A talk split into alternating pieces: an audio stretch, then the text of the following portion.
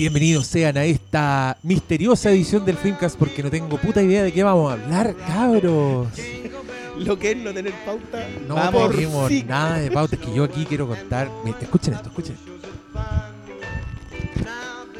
El pastor Salas me trajo el ejemplar 00 del maravilloso libro I Love the Office, que ahora no sacamos nada con decir que está a la preventa porque se agotó. Lo más probable es que cuando ustedes escuchen este programa, ya cuando grabamos el programa está agotado dos de tres. Yo estoy, pero chochísimo porque no llevamos ni 24 horas de preventa, pues, pastor De Salas. hecho, vamos a, vamos a pedirle al futuro gobierno ah, que cambie la Navidad y córtela con eso de entregar los regalos el 25 de diciembre y vámonos a la paz con los negros. Eso, el Día de Reyes. Ca- Al Día Día de Reyes. Reyes, claro. Vamos al Día de Reyes, tío, Mire. porque Pascua de Negro ya no se usa. Ya, ya Pascua afro. No, porque no es afroamericana. pues, afro- Claro. afro- Afrodescendiente. Ah, Afrodescendiente. sí. Ahora estoy seguro que eso Así podemos, podemos hacer más. Pero si weá. no, el libro no. La Pascua de los negros. Igual a mí cuando escuchaba esa weá me daba mucho, mucho. A mí siempre me llama la atención porque lo que, Curiosidad. lo que estáis celebrando es que nació gente que no era blanca. Es que yo decía la Pascua de los negros es todo negro, no tienen un santa negro.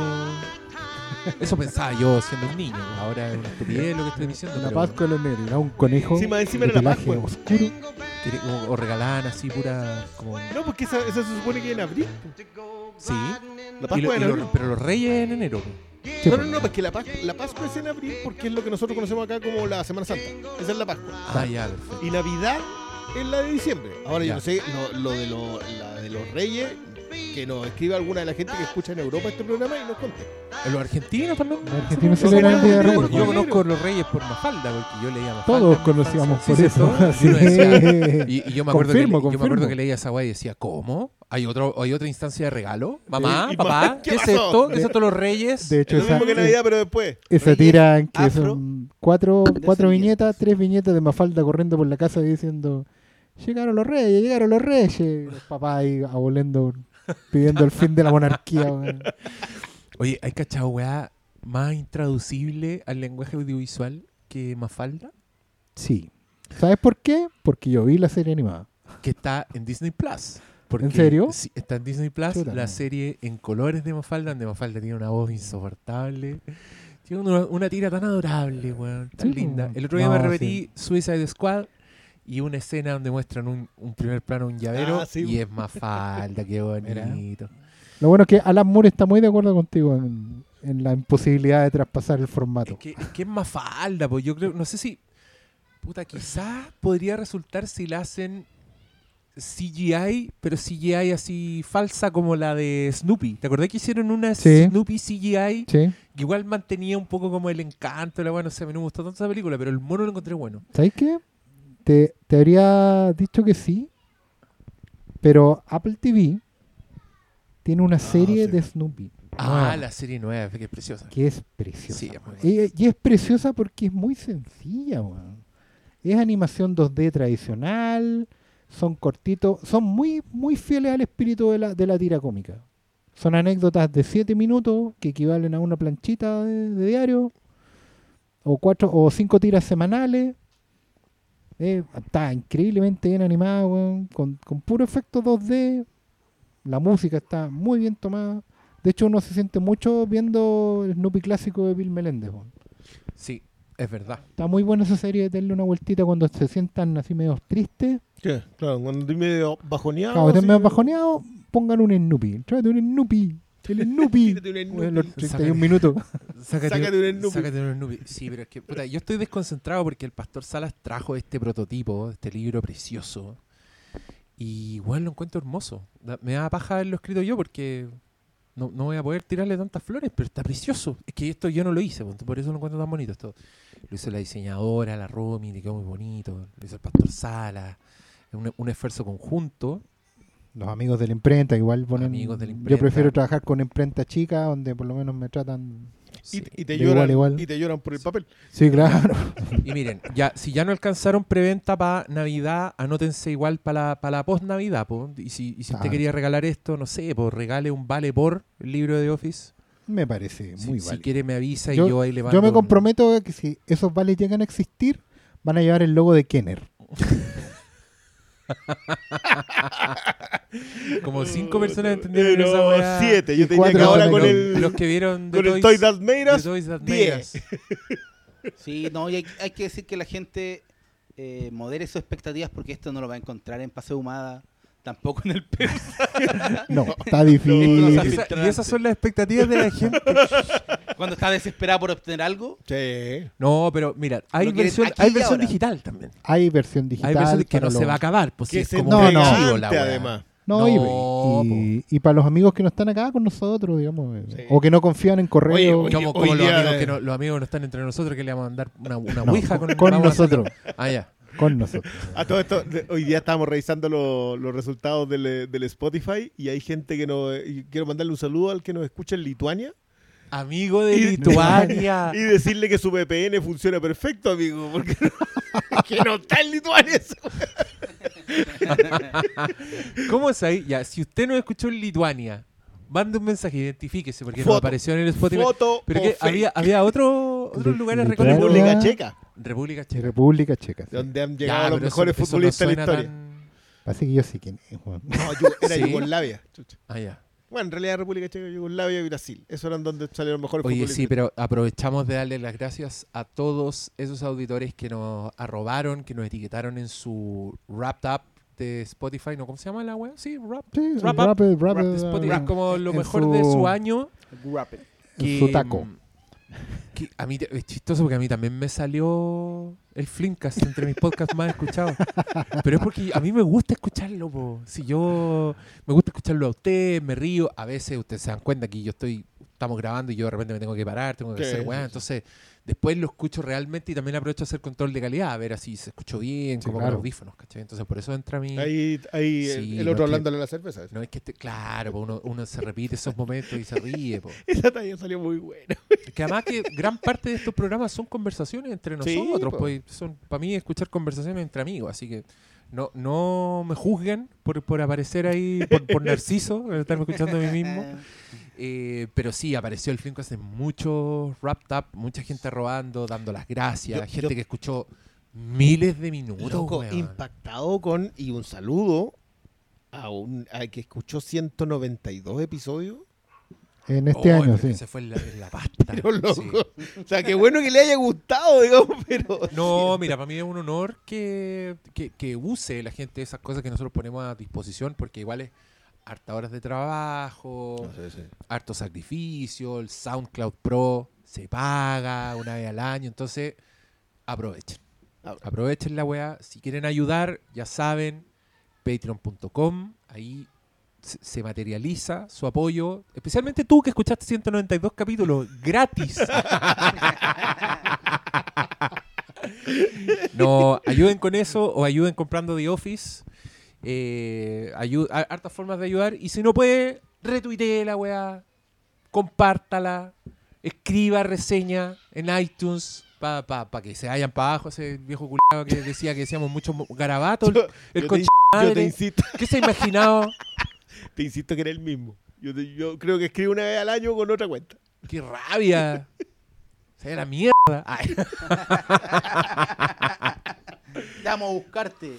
diciendo grosería. Ya, yo aquí la- pido perdón, pero vamos a hacer pauta al aire nomás, po. Yo creo que este No. programa, si, si, si un charquicasteo No, nomás y pero hablamos mira, partamos con el No, para- debate anterior a este a esta conversación que preocupado, Diego nos mandó un audio de WhatsApp.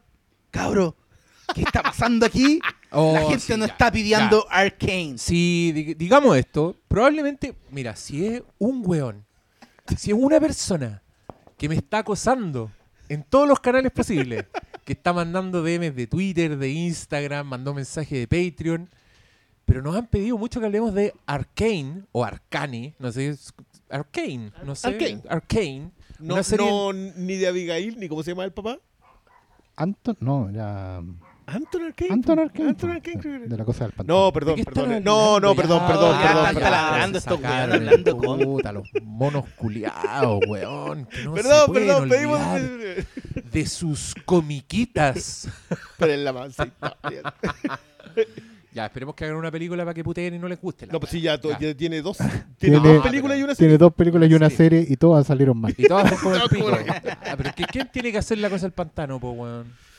Guillermo del Toro. Bueno, más o menos. Wes En ese- Craven lo De hecho, en intentó. momento Ah, creo pero que Wes le iba a Craven, hacer. Loco, tenía el Wes proyecto. Craven, ya, no se puede hablar mal de los muertos, pero Wes Craven se sacaba una buena y cinco malas, pues, weón. Siendo generoso. No necesariamente en orden. So, el, el- el maestro del horror y toda la weá, pero ya, pues locos. Pongámosle realismo a esta conversación. sí. Ya, pero- Visionado Sí, sí, responsable. Visionado ¿Y responsable. quién hizo el sí. visionado responsable de Arkane? Ah, Porque yo, yo fui el que hizo el No, visionado ya, pero, pero responsable. espérate, es que mucha gente pidió que hablemos de Arkane, gente diciendo que es una, que es una gran serie, que por favor la tomemos en cuenta. A mí me llamó la atención, nunca había visto tan, que nos pidieran tanto algo desde Man from Earth, probablemente, que no nos pedían tanto que habláramos de alguna weá. Entonces les dije, cabros, hay algo que yo no cacho porque yo de esto he visto unos monos en el paradero y los encuentro genéricos, no, no sé, nada me llama en esta weá. Y, y amigos, amigos, o la misma persona que se cambió de identidad y que molestó por todas partes. Lamentablemente, esto es toda la conversación que hay sobre Arkane. Porque no la vio nadie. El Cristian la vio completa, así que Sí. Cristian, por favor, cuéntanos. un minuto. Un minuto, En- a en partir un de ahora, ya. Eh, como esta es una serie que está. Es una especie de spin-off de un eh, videojuego. Que League yo no- of Legends. League of Legends, que yo, del cual yo no tengo idea, excepto por una cuestión estética. O sea, No eres, salen- no eres niño rata, por No eso soy lo ni sabes. nadador, realmente. Que, que creo que va por ahí. O sea, yo honestamente creo que va por ese lado. Ahora, yo tengo que decirlo, yo me quedé dormido onda en el segundo episodio y después la vi obligado por la heredera. Pero no niego que la cuestión está bien por encima de la media de las cosas que uno se encuentra así a propósito de nada. En la misma Netflix. En la misma Netflix. Muy buena animación, es muy similar a la de Warif. Eh, es mucho mejor que Warif, para empezar, por ejemplo. Arkane mejor que What If, Sí, o ah, la pero la- animación la- la- es la- mejor que What If. No, no, no, la animación es similar Ah, en el ya. estilo de animación, pero es mejor serie que What If. Lo Ya, cual igual tampoco sé te- que es una vara baja. Es una Lo vara sé, baja. lo sé. Aún así, encuentro que plantean muy bien temas que tienen cuestiones narrativas y que como no hay héroes en la historia, porque todos los personajes tienen algún tipo de comportamiento que los saca de ahí, es súper buena como para la conversa. Eh, dicho todo eso, voy a ver igual la segunda temporada porque la serie tiene la gran gracia de que cada evento es un quiebre en lo que me están contando. Y esa cuestión a mí me, a mí me agrada mucho, por lo menos. De ahí a ponerme a recomendarla como equipo, no. 59, 60 segundos. Listo. Mira, Fue vamos. todo Arkane. Hay otra cosa que ha visto una sola persona de la que queremos conversar ahora. Un minuto. para que se lancen. Oye, todo esto sí pasando lista, porque esto, el, el- la pauta, también conocida como las conversaciones en WhatsApp, era Ghostbusters Afterlife, Encanto, Gucci, French Dispatch y me falta una. ¿O esas eran las cuatro? ¿Qué más se ha estrenado? ¿Qué más se Esas ha eran las estrenado? cuatro. po. Rumbo al infierno. Ah, esa es Ah, la serie coreana. Está buena. Ah, Puta, ya, entonces. ¿Sabes po. que yo, yo quiero decirle acá, eh, Salas, Ajá. Hellbound? Hellbound. Es la Rumbo al Infierno, sí, o sea, debe Ya. tener otro nombre en coreano, pero es la serie del director de Tren a Busan y de, De los Península. creadores. Pero échale una mirada tú porque yo sé que Ya. vamos, Vamos la, a. la conversa aprende mucho por ese lado. Puta, yo estoy tan poco paciente con las series. Son seis capítulos, tampoco es tanto. Sí, es que, es que empecé a ver esta y la encontré mala. Pero. Hellbound. Sí, pero. No, a mí el primer capítulo tampoco me gustó hasta tanto. yo me encontré esa wea encontrándola mala con tan poco. Ya. Entonces Pero yo viste mismo solo el me primero. dije- a mí mismo dije, ya, pero no. Sí, vi solo el primero. Sea, porque a mí me pasó, por ejemplo, que con, con el juego del calamar yo concuerdo completamente contigo con que es muy redundante en general. Es que yo creo que esa serie está hecha para verla con el teléfono. Es muy probable. O sea, te vuelve a explicar cuando te perdiste de algo. Sí. Puede, puede Y, tener un y patrón. uno que está ahí con visionado responsable está hasta las Está- weas. está- Pues como, sí. ya, pues weón, ¿cuántas Sí, sí, sí. escenas necesito para esta wea? Sí, es que y, y todo está sobreinformado. Creo que Claro. eso es un, es un problema narrativo. ¿ah? Pero pero aún así creo que comprimida funcionaría mejor. Y igual, yo igual creo que hay que ser súper Pero no, pues lo estáis sacando el ejemplo a propósito Lo de estoy Hellbound. sacando porque creo que Hellbound o Rumbo al Infierno, el primer episodio tiene, podría tener el defecto de no entusiasmarte. Pero a partir del segundo la cuestión se pega un quiebre completamente. O sea, yo te recomiendo que veáis los si tenéis tiempo, porque igual convengamos que tener una hora y media para ver dos capítulos hoy día eh, es un lujo, ve hasta el 3. Ya, Nada más. acepto, acepto. No, sí, se, veía interesante, tenía weá ahí que yo dije, oh, buena por aquí, ¿por dónde puede ir esto?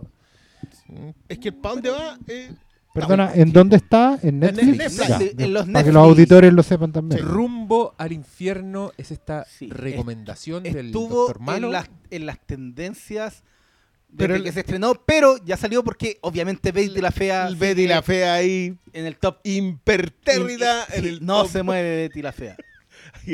pero Vamos, siempre a, vuelve. vamos a mandar un saludo a todos los auditores que ven Betty la Fea escuchando este programa. Habrá, Debe haber. Tendremos Debe haber. Le- les Hashtag hay. Betty la fea con el Les hay. Claro, y si quieren hacer un Don fotomontaje eh, equiparándonos a nosotros con personajes de Betty la Fea, lo pueden hacer. Oye, me gusta este esta modalidad charquicasteo metra- metralletístico porque creo que Hawkeye. ¿Han visto Hawkeye? Ah, yo vi los dos primeros, esa era la visto otra el que estaba en la pauta. Yo Bueno, voy en los tres. La encontré increíblemente agradable, friendly, quiero verla, me cae bien Hawkeye, ahora más que nunca. Me encantan los detalles de, de lo que está alrededor de las cagas que ya vimos. Esa weá me gusta. Me, enca- me Ah. encantó ver no solo el prólogo en que se ve como... Que, que es bacán porque más encima se ve el... el- es, el, es el money shot de Hawkeye.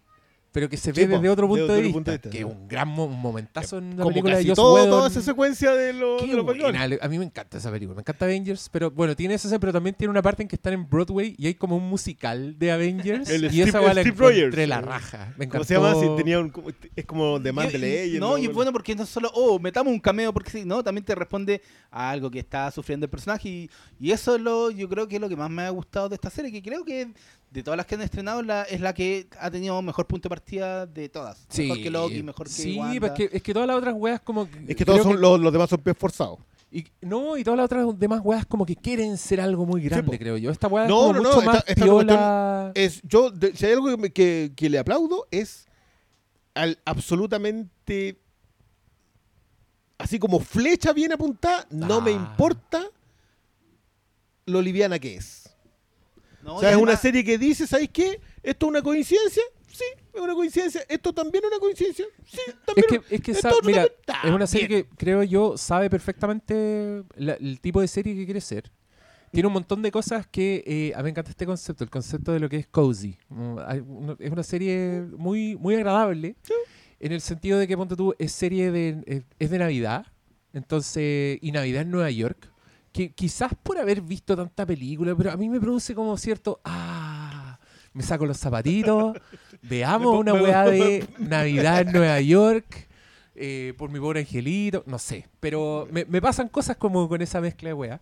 Y también es una historia muy de, mm, de, de niña, de teenager, de una niña que es fan de Hawkeye y que es súper talentosa y que más encima de esta cabra que nos cae bien desde que salió en True Grit, po.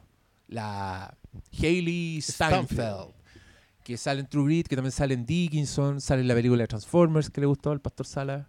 Aquí estoy presente. Sale, Sale en Pitch Perfect 2 y Pitch- 3. Ah, no, ahí ya no. Ahí me, ahí- ahí me perdiste. Pero, puta.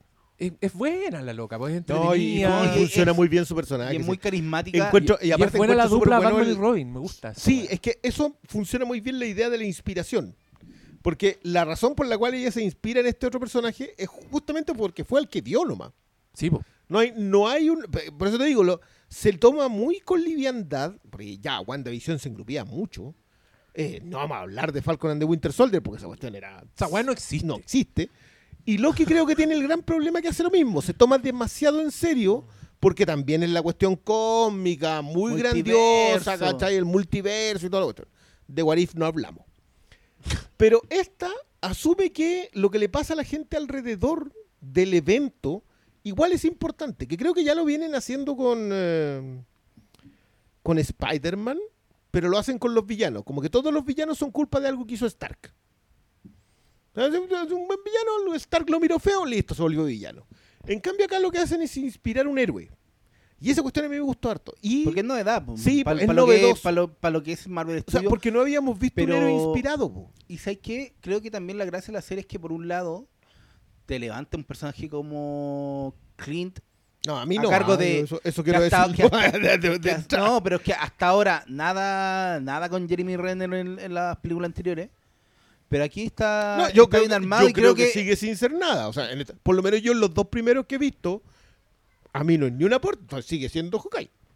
Ya, No, pero, pero, está, está mejor desarrollado. Pero es que la- no, sí. es que- Concuerda más con el tono de lo que estamos viendo. No estoy seguro si está Mira, mejor es desarrollado. que, es que a mí me, me gusta el Hawkeye de esta weá porque, bueno, yo llevo dos capítulos, no sé si usted estoy lo mismo. más- Estoy lo mismo. Eh, es que creo que hoy día salía el tercero. No, ¿no? ayer salió, salió- yo ayer lo salió vi anoche. ya. Sí. Ya, todas estas weas dan lo mismo porque no sé cuándo voy a subir esto. Solo importa para nosotros. Pero claro, ponte tú muestran que el weón anda con un audífono, como que hay consecuencias de Sí. todas las weas que ha pasado.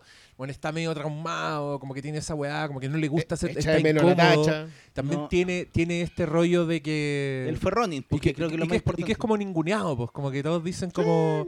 No importa. Claro, Sale como que alguien dice, en- oye, el, Los super- Vengadores". el superhéroe, pero están mostrando a otro, ¿cachai? Ese tipo de weas como que ya me lo hacen interesante, me lo hace interesante su historia y, puta, igual hay pistas de que sí le, sí le importó ser Ronin, pues que es la wea que alegabas tú en...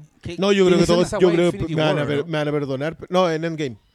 Pero para mí todavía pues no. es la que no nos gustaba, pues Infinity No, pues que acuérdate que en Infinity War desaparece la mitad de la gente.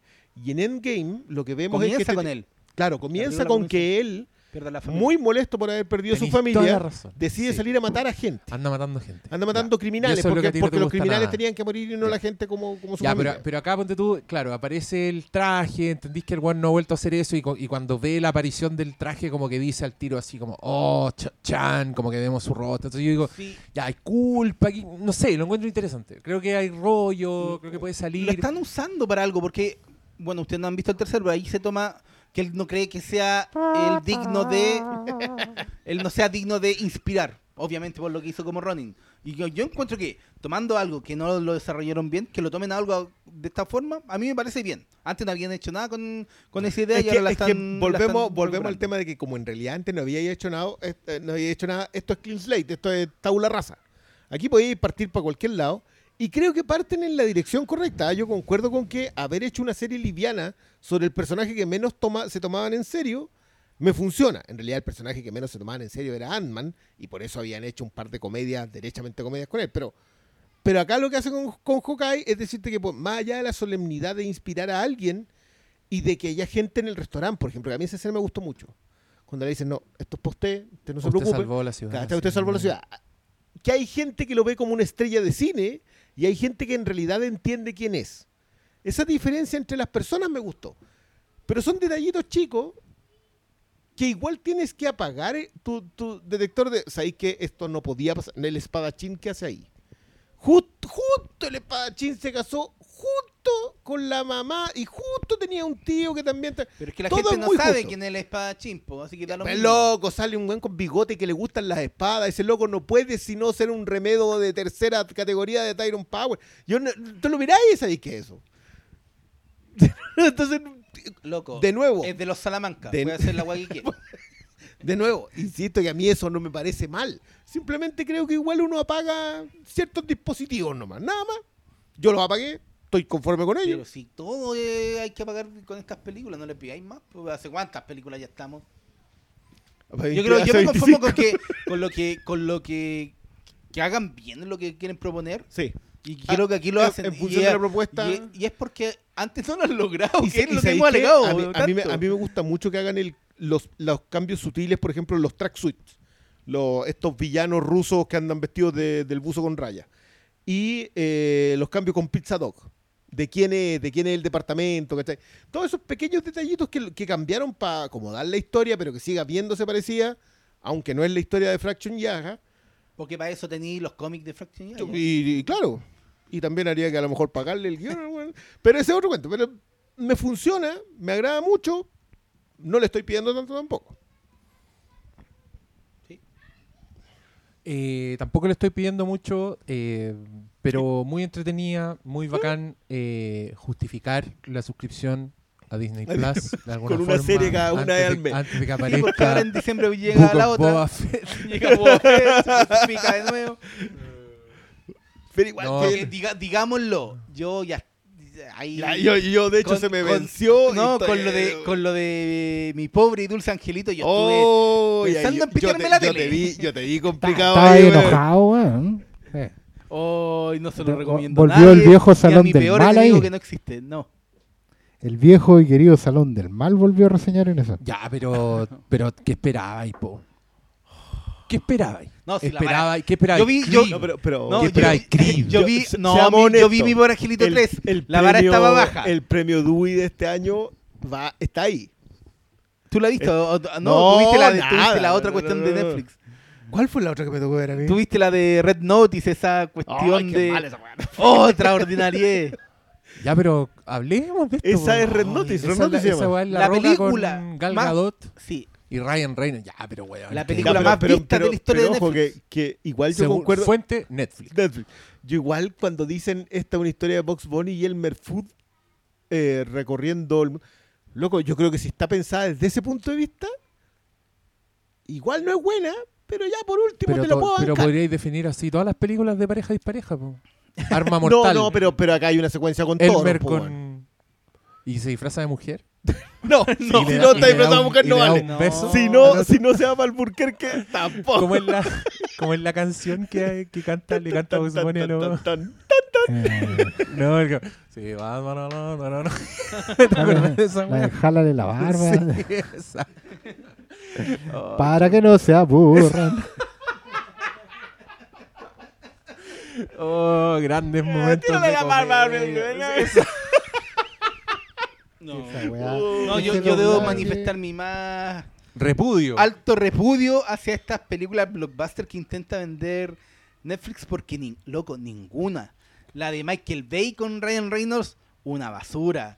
La adaptación del cómic con Charlize Theron, Oh, que era mala. La era seis, no de Chris Hemsworth de acción que vieron como 400 trillones de personas, una basura, nada. Hoy me, me dolió Nada. lo Todo- de todo- Olgard. Quiero decir que me dolió. Sí, pero todo, todo esto Pero es grande cierto. Malísima estreno la estilo... weá, loco. A nosotros no nos gustó nada si hablamos de esa película en, en algún minuto. No, creo que no. No. Sí, debe ser. película otra, pero la- Castelo, de guardia. Sí. sí. ¿Pero vieron la de Michael Bay? Yo la vi y... Oh, yo empecé a verla y aguanté como 20 minutos. y dije, Pero no. encontré que tenía unas secuencias bien veíbles. Sí, donde... Por- por ser muerto, Red Notice también. salían- ¿Cuál es- ¿Esa es la ambulancia? No, esa es No, la no, que no. viene. Ah, no. Seis, Esa es la nueva. seis, Seis algo. seis Six Underground. seis underground. Esa. No, Ah, y, y está esa otra cuestión de la gente que intercambia droga con superpoderes, que es una copia del cómic de Mark Millar, MPH. O Pero sea, estaba con copia Jamie o, Foxx. copia o está dentro de los No, derechos. no, esa es copia, copia, copia, copia. porque no, no pagaron los derechos. Es con Jamie Foxx y Ay, no he visto esa wea. otro, otro de estos grandes Es estrenos. que a mí me cuestan caleta esa- esas no. películas de Netflix. Me cuesta- No. Yo me acuerdo de la que Hasta tiene la que tiene Oscar Isaac con Ben Affleck. Que esa es de un director igual decente. Ah, esa es de Chandor. Ya, sí, de no. Y, Sí, es, pues. y es bajita. Pero- po. Era la que- promesa de que volvía Chandor con No, Oscar pero Isaac después. Igual J- JC Chandor, ¿de dónde volvería realmente? En realidad. Pero Porque ¿cuándo ha estado en alguna parte? Señor No, no, tú solamente en Señor Most Violent Year, ¿no? Briones, si mi- mal no recuerdo, esa película se llama Triple Frontera. Esa. Le iba a dirigir Michael Mann. Iba a Oh. ser estreno en cine y fue delegada al streaming. Creo que era Paramount, porque Paramount es la que, la que ha vendido muchas películas lo de Sí, bueno. Pero Hay algunas que ha No era como estos grandes estrenos Yo, de... yo todavía aplaudo al ejecutivo que vendió por 40 millones de dólares Aniquilación. Yo ese cabro se merece que lo nombren vicepresidente ejecutivo. Nombremos las weas buenas de Netflix, po. Si igual tienen weas buenas. Si tienen... O sea, ahí, ahí empieza. es una de ellas. Esa es una de ellas. Roma. Ya, pero es que Ya, las sí, pro- es, pero Roma es full Netflix, po. Ya, La pero de es que, pero Aniquilación que- no era pero de es que ahí ellos, po. está entrando en un género. Es un género Netflix que yo me siento. Yo me, yo me entro, entro a la carrera de los del Award Season a fin de año. Que es Roma, Irishman, ahora Power of the Dog, eh, Ya, pero están ahí, po. Beast of No. Nations, Ah, no, esa no. eh, One Night in Miami. Es que igual, eh, igual se nota la división. y la que viene porque- ahora... ¿Cómo se llama? Pablo? La No de- arriba, Don't Look Up. Ah, la de Adam Don't McKay Look Up. con Adam Leonardo. DiCaprio. Lo que pasa es que igual, igual Netflix se porta de una manera cuando está eh, buscando prestigio crítico. Yep. Ahí como que deja hacer. No, y le pasa la plata, y hermano. le pasa la plata y, Ahí está y es, y es bien, exacto, sí, es bien poco lo que se meten. Versus cuando ya, yo, yo te diría que Aniquilación fue una de las últimas veces que como que Netflix compró a ciegas, porque era un producto que estaba hecho, sabía que incluso tenía afiches para estrenarse en el cine. Sí, Era de hecho, se estrenó en los Y, cines era- de y Estados Paramount estaba tirando, y lo mismo hicieron con Bob Esponja, la película, que también la Lo compraron así como... Con una Cloverfield, la de la que Sí. con, la del Sí. Que la Como dejaron que- como pero eso- porque no tenían Ese nada que ver. trato como que es bien particular con Paramount, pero cuando Netflix se mete en la producción, ahí uno ya empieza a notar otra cosa. Así como que a mí me pasó, fui consciente de aquello cuando vi la película de Nola Holmes. Porque la Ah. película de Nola Holmes, ok, ya está eh, tengo súper claro que no está dirigida para mí, ni para el que viene detrás mío, ni para el que viene detrás del de detrás mío. Es un público que probablemente yo no conozco a nadie que, que, que, que sea parte de ese público objetivo, quizá con la excepción de mis hijos probablemente. Y claro, tiene otros, le interesan otros temas, le interesa tocar otras teclas, funciona con otro ritmo. Pero en la manufactura de un visionado responsable, uno puede darse cuenta de que la película tiene fórmula y tiene una Mm. manera de narrar, como bien dijo recién el Diego, para verse con el teléfono. Es reiterativa, tiene secuencias que van como dentro de, una, de un algoritmo, o sea, lo que hemos tirado aquí medio en Sí. talla, bastante en serio, la pelea de pasillo, La pelea de pasillo. la persecución por una ciudad, la toma eh, general de, de- con un paneo No, y- que igual devela Enola un- Holmes tiene la gracia que como es el director de Fleabag, hay ciertos artilugios que nosotros hemos visto Exacto. prestigiosos que sí le funcionan. Claro. Hay, hay, hay, claro, hay pero- oficio de repente en las secuencias en el tren, en las No, secuencias en la ciudad, pero una cuestión que también me hicieron notar la otra vez en redes sociales, eh, que es también lo muy digitales que se ven. Hay, allá no hay un, un- un anhelo de disimular, de ir a locación, de y, y el to- y la iluminación, entre comillas, porque en realidad eso es un rendereo, eh, ya tiene un tono que, que se ve, que, la, que al ojo le dicen que estás viendo una película de Netflix. ¿Sabes qué? El- Y eso el- es el- muy condicionante de la audiencia. Ahí el gran problema es que los referentes son muy cercanos. Onda tení, qué sé yo, Peaky Blinders de la BBC, la tenía cinco minutos. Y esa se ve de la época.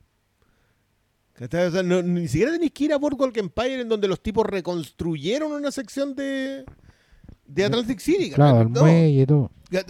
Vaya a lugares, más encima, a mí yo igual encuentro flojo porque Inglaterra tiene la gran gracia en que vos le ponías un filtro y la cuestión se ve de 1900.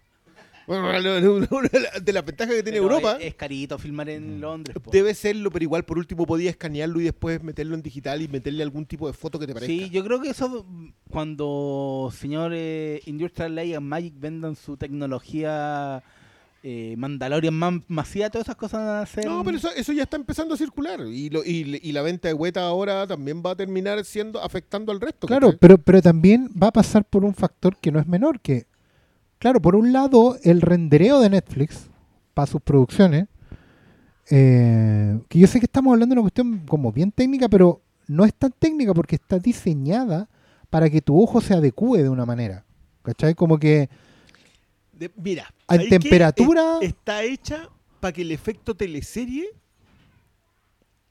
No se vea tan- Claro, no se vea tan... O sea, y que, tú- podáis verla claro. con efecto teleserie. Y que también tú sentáis que estáis viendo como una Para la gente que no sabe configurar la tele. Claro, que estáis viendo algo como que es solo de, de- de esta, de esta producción, que va. Pero también hay un tema de costo ahí, pum. Entonces yo igual veo difícil de que a Netflix le preocupe eh, mejorar el nivel o incorporar aspectos visuales que sean atractivos. Porque la verdad es que como estamos produciendo con esa línea y con esos costos, los resultados monetarios están a la vista. O sea, ahí, ¿Cachai? ahí la cla- ah, bueno, yo, yo siempre he dicho que Netflix tiene como cinco betas. Una es la beta prestigio, que sigue siendo la mejor. El vértigo de Netflix es una joya. Hay, hay que ser súper súper honesto de que si los tipos nos han dado Roma, el irlandés, eh, Bilston No Nations, Mank, One Night in Miami, One Night in Miami, ¿sabes que me- no me acuerdo si es Amazon o Netflix. Amazon, Amazon. es Amazon. Amazon, porque la sacó Criterion bajo El mismo- camino.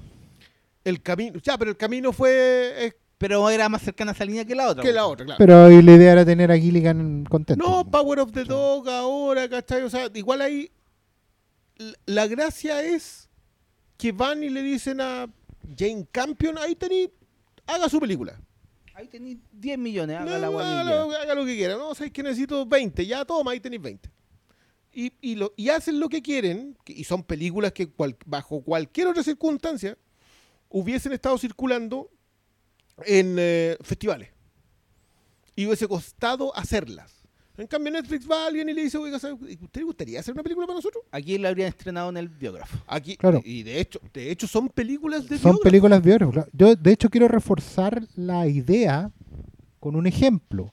Yo acabo de ver una película que se llama Saint Maud, que es una película A24.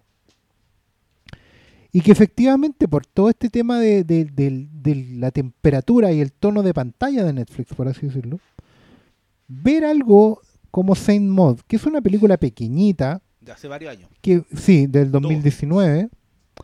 Eh, claro que con pandemia parece que fue una década atrás.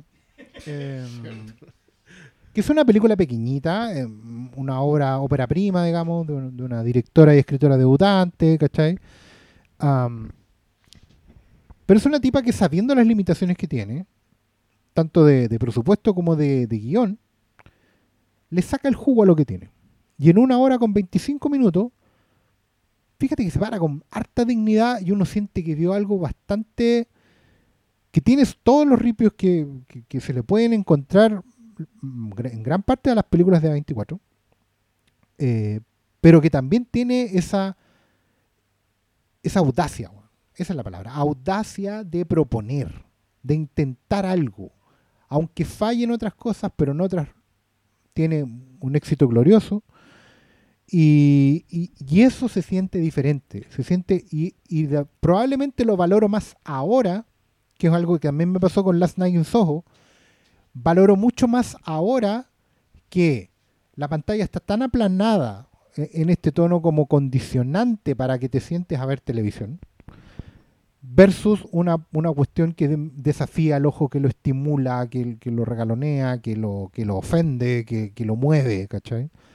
Y es también una de las razones por las que probablemente esté internamente, y aquí no me llevo a nadie conmigo, eh, porque cada uno va solito, a, de cara al estreno inminente de Spielberg con West Side Story.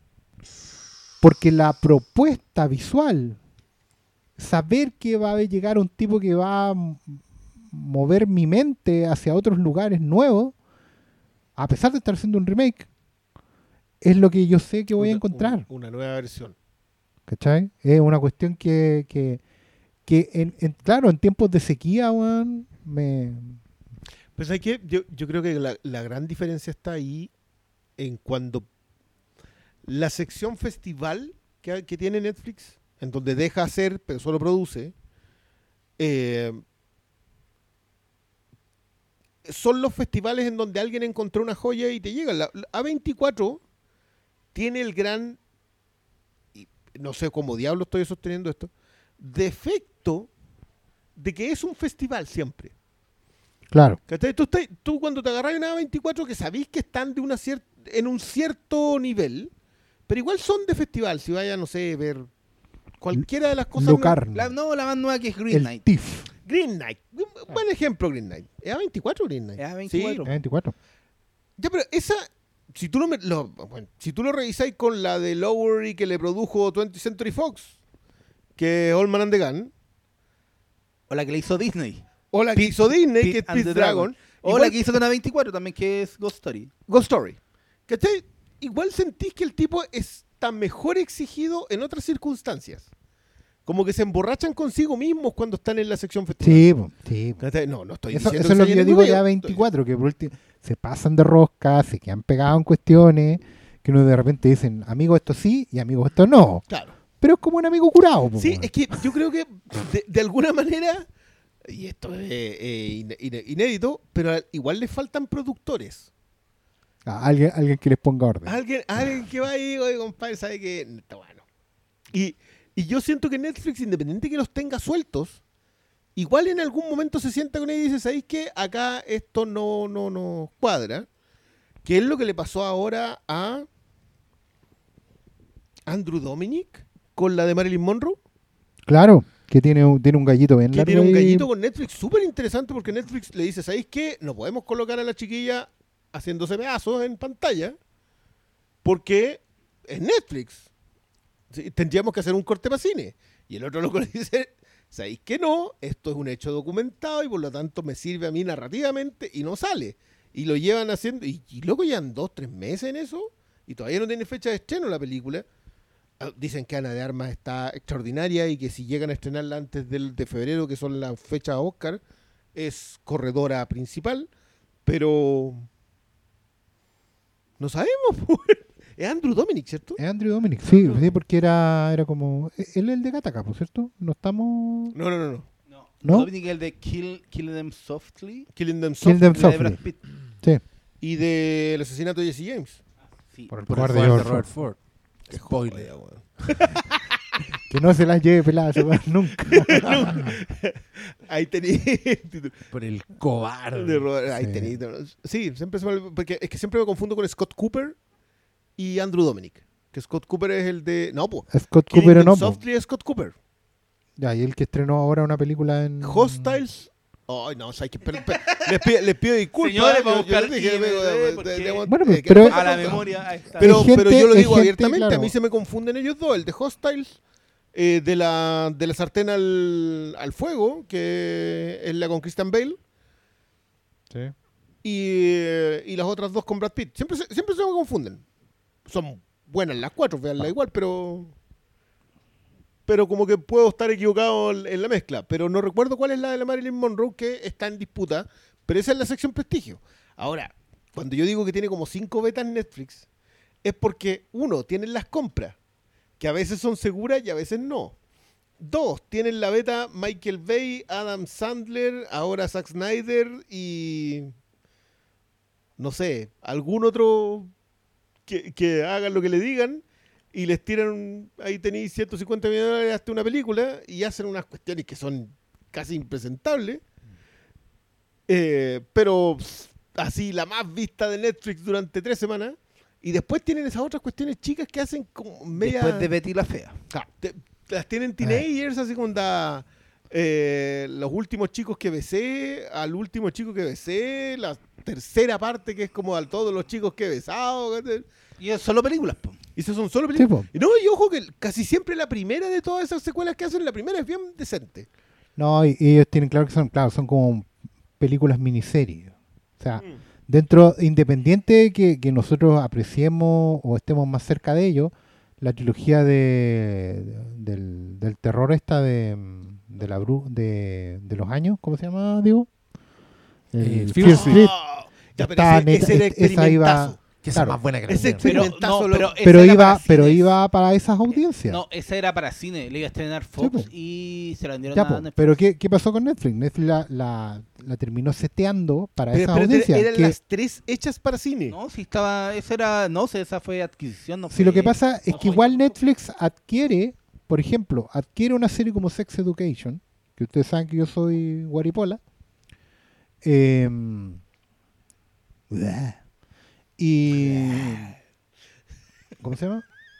Y la termina seteando, porque es una serie que, que está escrita y, y producida y hecha en Inglaterra, pero la termina seteando para esa audiencia teenager. po.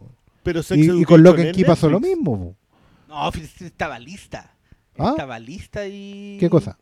La película Fifth Street no fue como que. No, si te digo, no te digo, tuvieron no, que si yo, yo no digo No, que ellos adecúen las cosas, todo. pero Igual, ellos yo- yo- cuando yo- adquieren cosas, igual las marketean y las terminan seteando. Por Sí, eso es digo, que yo el creo que seteo tiene que ver con colocar en un punto de partida. yo creo que hoy día, ¿sabéis lo que pasa a mí, por ejemplo? Que siento que las primeras series que arman, perdón por habernos pasado a tele, pero siento que, por ejemplo, ya, la primera Sex Education es una unidad contenida. Y el último episodio siempre lo que hace es dejar vetas abiertas para Claro. seguir armando. Lo triste es, como en el caso del juego del calamar, en donde tú sentís que pudo haber sido una sola unidad muy bien cerrada. y la abren con una especie de epílogo. Y ahí es donde ahí es donde yo tengo más problemas porque siento que es como que alguien lo mencionaba la otra vez que todas las series hoy día para los streaming se escriben como escríbeme una miniserie es broma, pero si quieren no es broma. Claro. Como que siempre el último episodio Eso, eso lo. tira- eso- y no eso, ya es- y ahí ya a mí me estamos pasó con el entrando. asesino de las castañas, que, Claro. que- que se llama el caso Harturgen, creo, en, la, en Netflix. Y que tú cachai que es una serie danesa escrita a la Nordic Noir, en donde el último episodio, el epílogo del episodio, es para armarte la segunda temporada. Exacto. Y ahí, y ahí también estamos entrando en una cuestión que ya no es solo de Netflix. No, Lo no, que no, pasa con no. 30 monedas en HBO, por ejemplo, de la cual también soy guaripolo.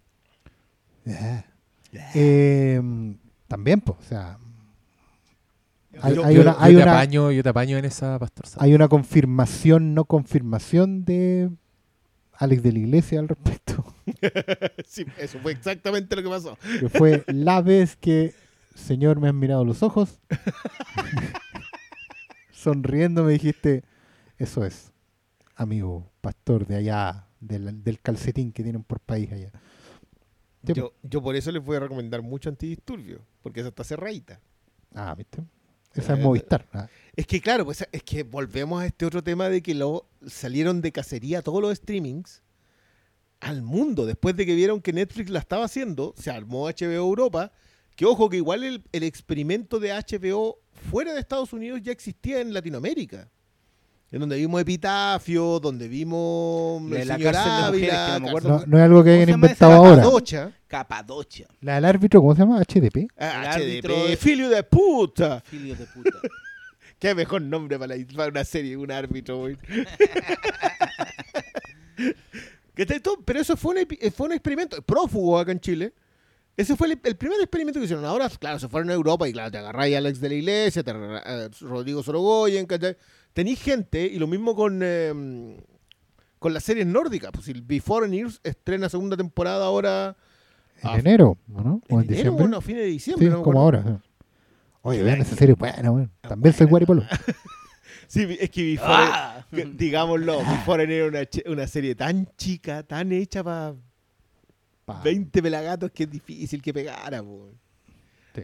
Se, se trata de gente que llega del pasado, entonces por eso se llama Before Years. Claro, son, son Son- forasteros, son foreigners, pero la particularidad que tienen es que llegan desde tiempos pasados a las costas de un país como Noruega. A las costas, porque en realidad Claro, también pasa sí. en Japón. pasa Sí, pero, pero que la serie, la primera temporada se trata puntualmente de Noruega. Un país supuestamente avanzado, un país que no tendría problemas, que deberíamos imitar nosotros como, como nación sudamericana.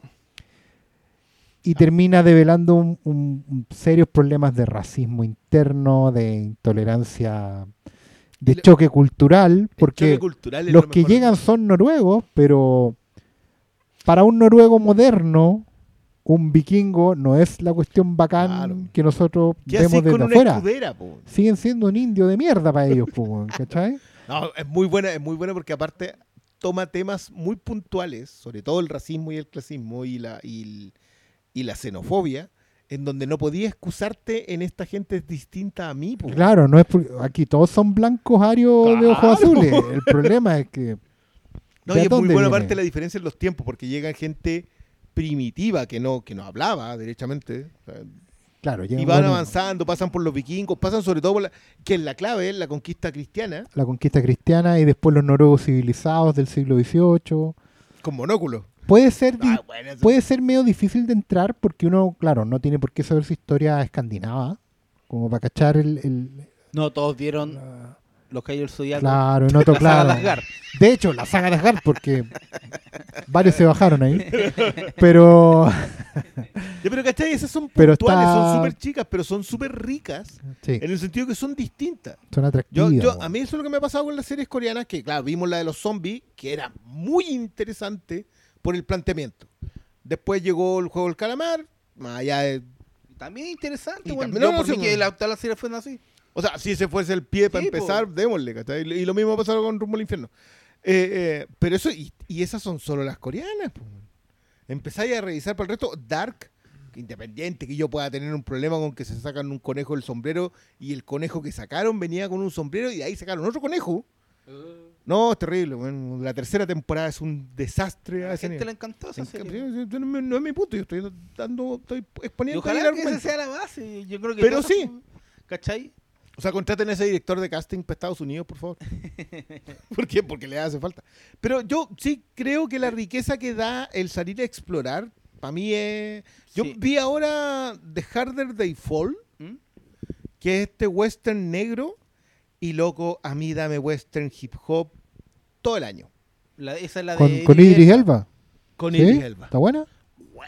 Pero, Muy pero es, mira, es lo mismo que el spaghetti western, pero hip hop. Ya. O sea, Black- la estética, Western la estética, ni- claro, la estética, perdón por el término, la estética niga puesta en el western. Igual, a mí. Y, y No, lo- que y por favor, por favor, Jonathan Mayors es una promesa que espero que el MC1 no se eche. ¿Tú te, tú te refieres a Kang. Yo me refiero a Kang. puta, ¿viste? ¡Kang! Kang. ¡Kang! No sé qué weá están hablando. Jonathan Mayors es el protagonista de Lovecraft Country.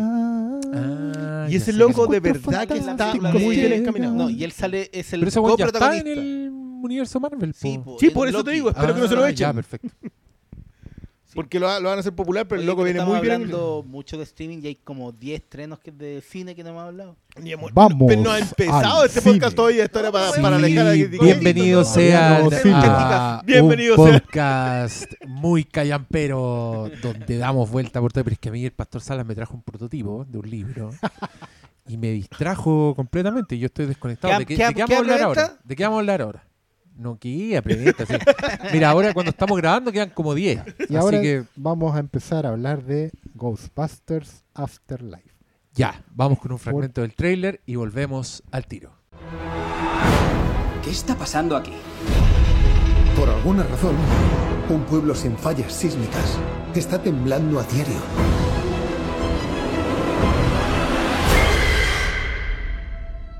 Puede que sea el apocalipsis.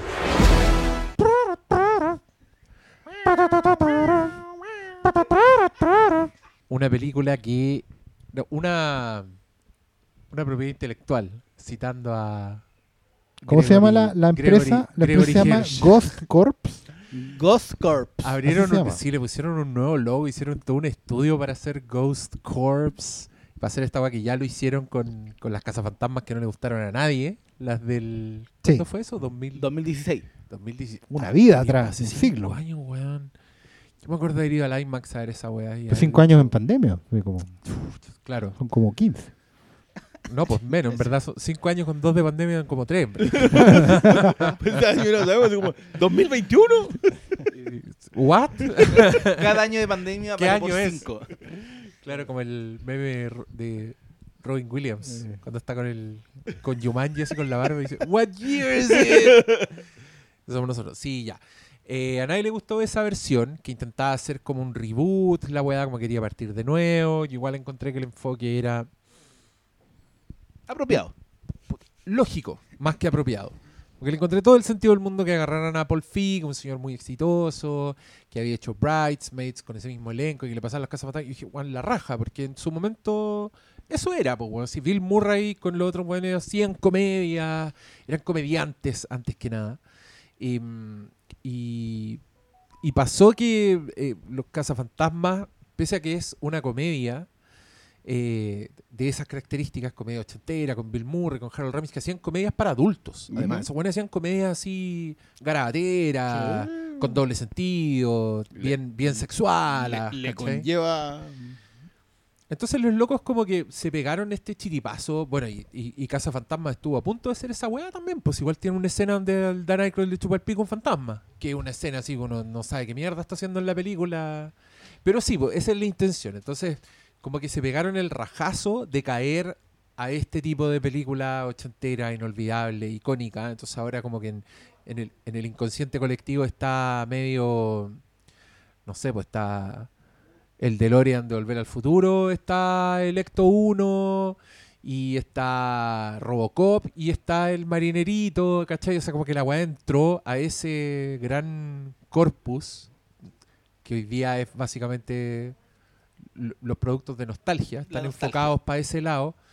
Eh, entonces, desde ese punto de vista, yo encontraba que era bueno el- la elección de irse con Paul Feig, de irse con, la, con estas chiquillas, además que estaban siendo muy exitosas, la, la Kristen Wiig, la Melissa McCartney, McCarthy, o McCartney, no, McCartney es otro, McCarthy.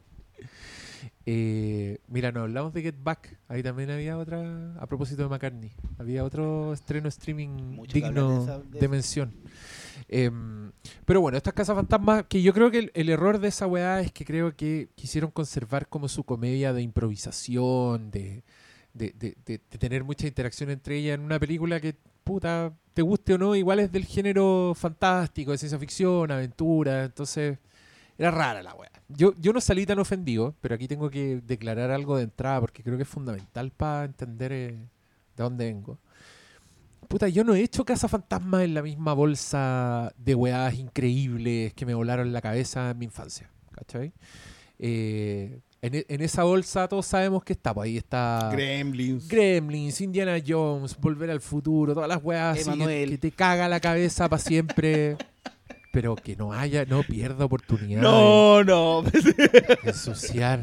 Puta la wea. Bueno, ¿qué más tengo en ese saco, eh? Déjame pensar. Puta, Mad Max 2.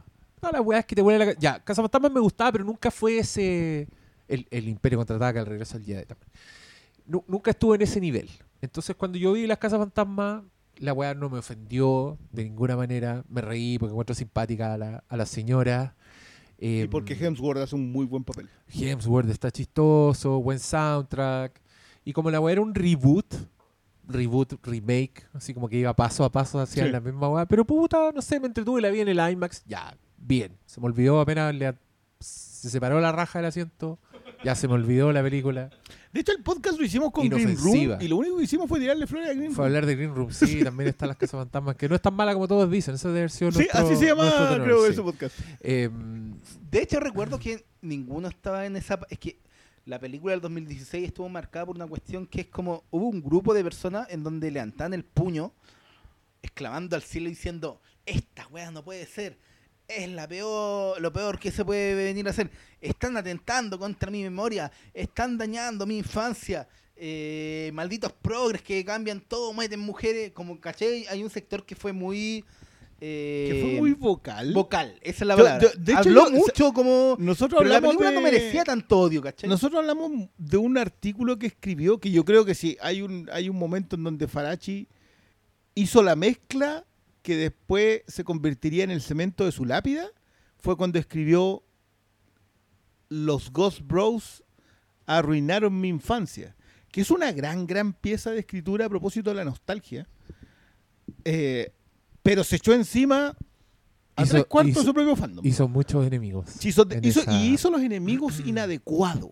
Puta. Entonces cuando, Cuando cayó, cuando lo encontraron patinando, llegaron todos esos puestos ahí, llegaron A en, en el Ecto 24, todos llegaron. todos blandiendo sus hachas. sí. Entonces, lo, y de ahí, bueno, Farachi ahora recién volvió, volvió considerablemente más desagradable de lo que era antes. Pero eso, ese es otro cuento. Pero no, es- ¿no? no, menos. no, Oye, pero es que le, Pero- le va- expliquemos- le voy a explicar a la gente quién es Farachi. Farachi es un señor que eh, fue un poco una autoridad entre, entre específicamente críticos de cine de ¿Cuándo? internet. Cuando surgieron los, los vlogs, que estaban fuera como de los Sí. medios tradicionales, Sí, pero, pero Farachi era. A mí, a mí me gusta mucho la pluma de Farachi. Creo que el Juan escribe la raja. Tiene, tiene- en, en su página escribió una defensa de la guerra de los mundos que es increíble. Googleé en esa weá. Devin Farachi y la guerra de los mundos. Es precioso. Eh, era un weón. Buena pluma, gustos bastante extremos, te diría yo. Sí, porque una weá. muy de defensor repente- del MCU. Sí, y, y muy. Si odiaba una weá, la odiaba Y así muy con pasión. Y O sea, odiaba- muy. Sí, po, odiaba a Snyder, pero también, no sé, de repente me sorprendía, como que leía una weá y decía, ya, weón, ¿qué, qué te hizo esta película? Esta película te-".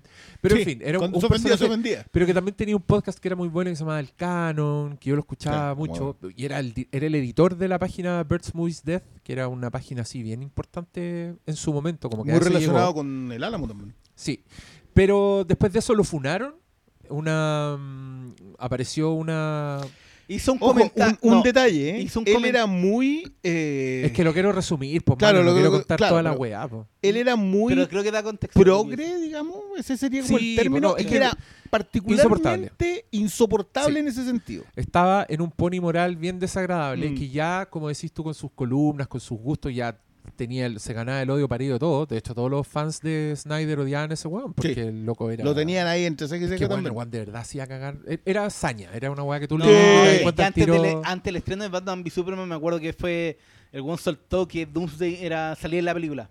Sí, no, si Y el tipo lo decía, dio. y, ay, si lo niegan, no, porque está en la película. Y está en lo correcto, pero la forma en que lo tiraba era con mira, odio. Yo, yo creo que el weón era, era prepotente. Era bien bully para su weá. Sí. Ese, ese creo que era un defecto real. Pero eh, no debo traicionarme a mí mismo. Me gusta mucho su pluma. Me gustaba cómo escribía. Aunque, aunque no estaba de acuerdo en que me enojaba, las weas estaban bien escritas y eso para mí ya era, era suficiente.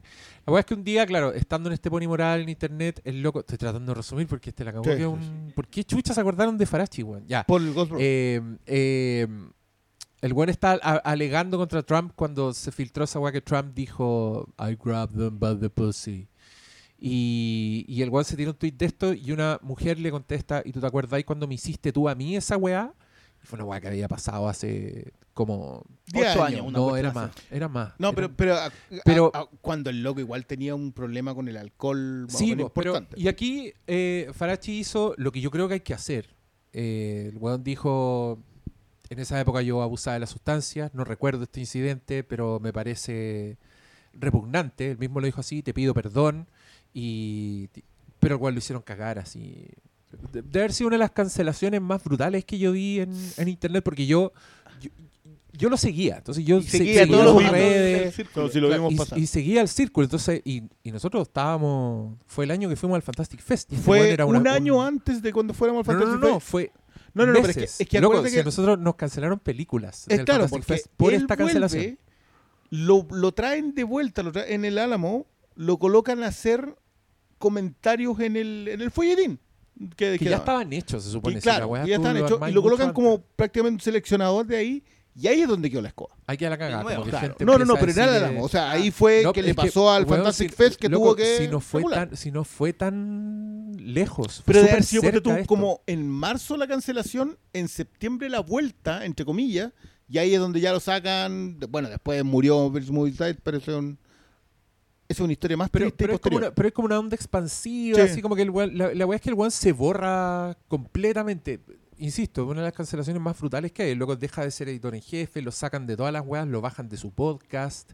Como que se queda sin nada. Así de Empezó a trabajar la en, la industria de servicios, que yo lo sigo todavía y No, y, él, su atado. y él cuenta su weá, pues después de esto el weón entró a rehab, dejó el, el copete, eh, descubrió el budismo, si el loco hoy día es budista, sus críticas son desde una perspectiva espiritual así brígida, y, y esto hace cuánto fue, hace cinco años, seis, por ahí. El 2017. 2016, 2016. Yo, yo creo que la cancelación fue el 2016. No, fue y la- finales Las 2016. últimas consecuencias fueron el 2017 para el Fantastic Fest. Y, y ahora está todo po. Entonces, si tú veis como en sus redes sociales, el weón estaba como muy luchando contra el odio y es como bien así. Claro, pero, pero ese- hoy es, su- es muy su raro porque después de haber sido lo que era, hoy día es antiprogre.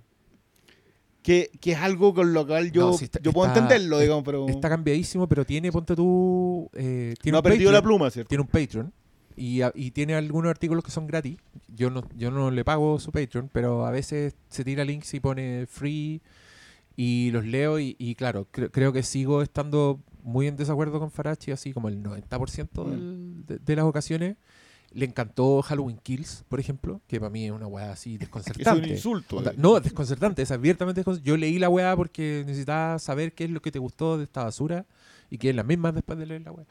Pero, mm, Todavía no sabéis qué le pero, gustó. pero sí caché que el weón aborreció Ghostbusters Afterlife. Oh. Y con ganas, así, como un, un odio que se le olvidó su... La, la- su la- enseñanzas budistas. Se le olvidaron cuando fue a ver Ghostbusters. Bueno, pero, pero esa pieza sí la encuentran en el Ghost Rose Run My Childhood. Era muy, era un muy buen artículo. Bueno, yo no sé si es tan porque lamentablemente No, sí están. murió Birds Movies Dead. en la pandemia, Claro, durante la pandemia por el cine. Y claro, porque el Álamo también cerró, ¿cachai? Fue una página que igual era, era muy interesante. Bueno, ya había muerto en Cool News por razones más o menos similares, pero peores.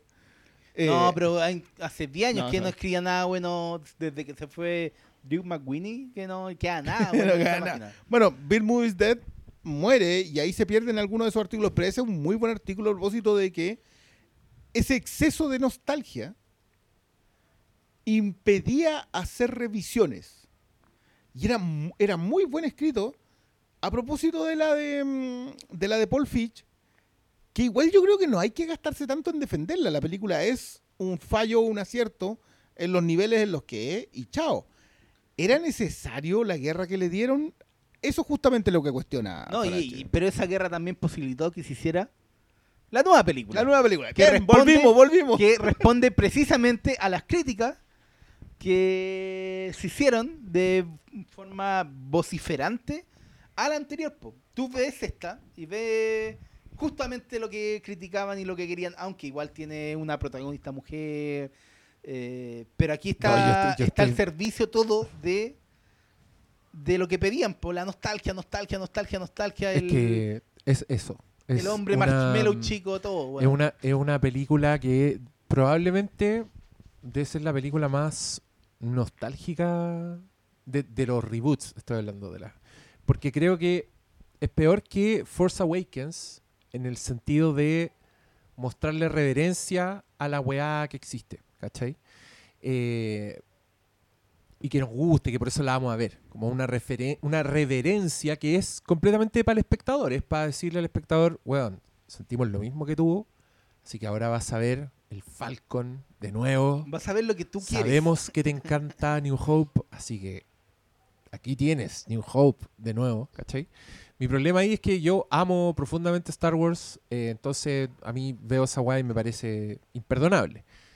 Ghostbusters me da lo mismo, entonces veo la nostalgia y, y me parece muy entretenida y, y, y- y entremos en la conversación porque Ghostbusters Afterlife creo que es uno de los aciertos de esta película que por algo empecé a nombrar estos referentes, porque creo que Ghostbusters Afterlife se comporta como si la Ghostbusters original en verdad fuera ET, fuera un Indiana Jones. fuera Cazadores del Arca Perdida, fuera Gremlins, ¿cachai? Le Star muestra Wars. ese, ese tipo de cariño porque es, es ese tipo de película. ¿Cachai? Como que desde que si la ochentera se trata de cuatro hueones medio chichas, así medio lachos, borrachos, que, que como de- por azar se encuentran como con una weá porque quieren hacer un negocio y salvan el mundo, esta otra weá eh, es Stranger Things. Son niños que descubren la weá y donde el pasado, donde lo que ya existe, es una materia de reverencia absoluta que parte muy piola, que en la primera mitad yo estaba muy interesado porque, no sé, pues aparece la, la trampa, la trampa para cazar... eh, y hay un personaje que dice como, wow, qué buena réplica, ¿cachai? Como que le- ya la pura utilería de la weá ya está siendo reverenciada por la misma ficción. Pero después el tercer acto se da a la mierda, pues weón, la weá ya se transforma Yo- como en un remake, la weá, y, y- y todo lo que, todos los puntos así por, ah, pero esto es muy valiente, esto es muy interesante que se hayan ido por, que se hayan ido por este lado. Se termina yendo a la mierda. Eh, yo mientras más la pienso, menos me gusta. Creo que me gustaba más cuando recién salí del cine y dije, oh, ya, esto no estuvo tan mal.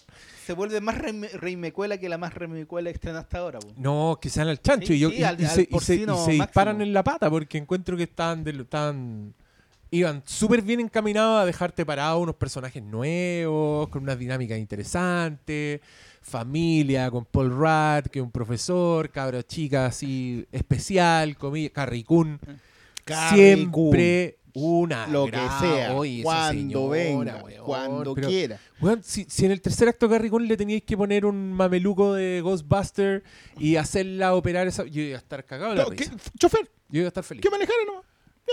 Que, que fuera el No. negro de la weá. ¿Qué fue? Da lo mismo, tírame la de hecho, pero. Pero, ¿sabes qué? La, la- la vimos junto con Cristian esta película. En la... De la mano. Y no, y ¿sabes no, qué? no era Nos Batman reí- v no- Superman. Sí, nos reímos. Sale un personaje que se llama Podcast y nos cagamos la risa porque, obvio, si sale un personaje que se llama Podcast Obvio. y hace un podcast que tiene mejores equipos que nosotros, obviamente Oye, nos vamos sí, a reír. weón. Un weón que le habla al micrófono. Por para empezar. y Y, que tiene 8 años, weón. 8 años y ya sabe. y, y, y ¿sabes qué? Eh, Como que habían algunas cosas que me hacían ruido como que en un mundo en donde surgió un, un hombre malvaístico gigante, no todos lo recordarán o no fuera tema de conversación. Ya pasaron 30 años, ya, ya, ya. Nadie, nadie, nadie, nadie sabe de la existencia de los... anda, de los- anda a conversar con algún. Párate afuera del edificio, espera que salga un cabro como de 13, 14 años y háblale del Challenger. No, pues no del Pero mismo ¿por qué nivel, estás pues, haciendo eso esa era- weá? Eso, No, eso colinda con. ¿Te gustan las películas de gladiadores? No, pues las torres gemelas Oye, yo creo que estaría... oye niño, ¿qué opinas del Challenger? Hola, niño. ¿Quieres que Y- te pero muestre sé mi que Discovery? Habían cosas, habían cosas ¿Has como que- visto un hombre maduro desnudo? habían cosas que me hacían ruido, y, pero la película no me estaba molestando. Pero toman la decisión de irse por la ruta de la nostalgia, ya picando No, todo con cebolla. mierda, y dije. No, y decía- eh, y no, yo estaba así. ¿Sabes qué? Yo sé lo que están haciendo. Igual me está, me está causando algo, pero no, yo sé que está mal. Y, y está mal, pues, ¿cachai? Yo no, sentí, no lo sentí verídico, no lo sentí ganado. No, nada. Y, no esa y- y lo que sucede en el tercer acto es, la creo- cebolla más picada de Pero la historia. es que puede que te mala, funcione, weón. pero no tiene perdón. Es cebolla, es cebolla condescendiente. Yo, creo que no hay dos opiniones en esta. No hay dos opiniones en este asunto. Eh, de hecho, me da la impresión de que la comunidad Ghostbusters, que igual es una comunidad pequeña, pero que tiene algo de dinero. Somos pocos, pero locos. pero vocal. No, no, es que, es que el Diego, el Diego partió muy bien este programa porque efectivamente Sony, desde que compró Columbia, ha intentado ya de manera majadera, tosuda, de hacernos creer que Ghostbusters es una franquicia. Sí. Y, que- y que es una joya y, intocable. Amigos, infancia. yo estuve ahí. La la 2 dos era una mierda. la dos era una mierda. A mí me dolió personalmente porque a uno de los personajes se llamaba Oscar. Yo en esa La época guagua. nunca había visto un personaje de ficción que se llamara Oscar. Pero es la guagua. Claro. Y yo voy a ver una película donde yo, que la película es una mierda. Yo salí mal de esa película siendo un niño. Em, la serie animada Era buena. era buena y mantuvo la idea de una franquicia, pero justamente la serie animada hacía todo lo contrario que hacían las películas. Sí, la película, como accidente feliz que fue, pueden ver esos documentales que están en Netflix, dejan bien clarita la historia. No, no, vean, weón. No, no, pero es que les sirve para, para conocer el contexto. Bueno, esa película no estaba terminada. Todos lo saben, no tiene los efectos terminados. Tenía que salir en Navidad porque... Ahí, ahí- ahí están los datos ahí. Hicieron en tiempo récord. Lo hicieron en tiempo récord, nunca la película la reescribieron sobre lo mismo, nunca fueron fieles a una idea. Y de verdad, como potencial de franquicia, solamente tenía la serie animada. ¿Cachai? Una weá. The Real Gold. The Real Ghostbusters, porque más encima había una- un problema porque Hanna Barbera había registrado la marca Ghostbusters. Por eso estos otros eran los verdaderos cazafantasmas. Con Egon Rubio. Pero, pero exactamente, era una peli era una serie animada que igual buscaba ir para otro lado, que tenía guionistas de cómic y, y- y que buscaba convertirse en un fenómeno por sí misma. En donde Pero- había, una había una máquina donde metían a los fantasmas. Y después sí, había un capítulo donde entraban a, a este contenedor y era como una realidad paralela. Una, una zona negativa, una sí, por- eso, porque la serie animada La tenía, buena. tenía un potencial. Había, había citas a Lovecraft y, y cosas así. Pero eso no basta para tener una franquicia. Las tortugas ninja lo han demostrado. Una serie animada buena no te basta para crear una franquicia. Hasbro sigue pegándose cabezazos en el pavimento con darle con J. Joe, de tratar de hacer una, una franquicia de algo que nunca lo ha sido, nunca ha podido ser más allá de vender juguetes para señores que hoy día tienen más de 50 años. Y han tenido ideas pésimas en donde hace un par de años anunciaron que iban a hacer como el Hasbro verso, que iban a meter G.I. Joe, Transformers, Pequeño Pony, Pequeño Pony. No me acuerdo cuál No, más. si Pequeño Pony tiene que estar, acción- No, pero todas, todas las de acción. Todas las cosas de Hasbro. Los Micronauts, no me acuerdo cómo se Porque llama. tienen franquicias, porque, porque asumen que porque tienen marcas que tienen un cierto respaldo, pueden tener una franquicia. Y amigos, no. ¿cachai? Bueno, lo han seguido intentando. Lamentablemente, ahora tocó eh, Otra vez. Con, hacerle caso a, eh, claro, a la fanaticada. ¿cómo, cómo eran los Ghost Bros? Los Ghost Bros, claro, tal cual. Y pucha, yo creo, yo ni siquiera, la única diferencia que tengo con ustedes es que yo creo que la película no se va a la chucha en el tercer acto, Se fue se va a la chucha en el segundo. Porque efectivamente, muy en la línea de la serie animada, parten creando un universo que coexiste con la realidad que hubo en las películas, pero del, del cual no, no, no necesita nada. Independiente que haya una afiliación entre los personajes de la clásica y la nueva, una es nieta de, y hija, que son familia, la serie, la película parte creando un, un- un universo propio, ¿cachai? Pero desde el momento en que empiezan a dejar caer los paralelos con la película original, todo se va a la chucha. No, yo no, yo no tengo que pedirle verosimilitud a la película porque es una aventura para divertirse, pero ¿qué hace un templo sumerio? Sumerio en un pueblo tejano. Sumerio, pues bueno. En la serie animada se inventaban fantasmas, buenos que murieron en la construcción de la línea del tren.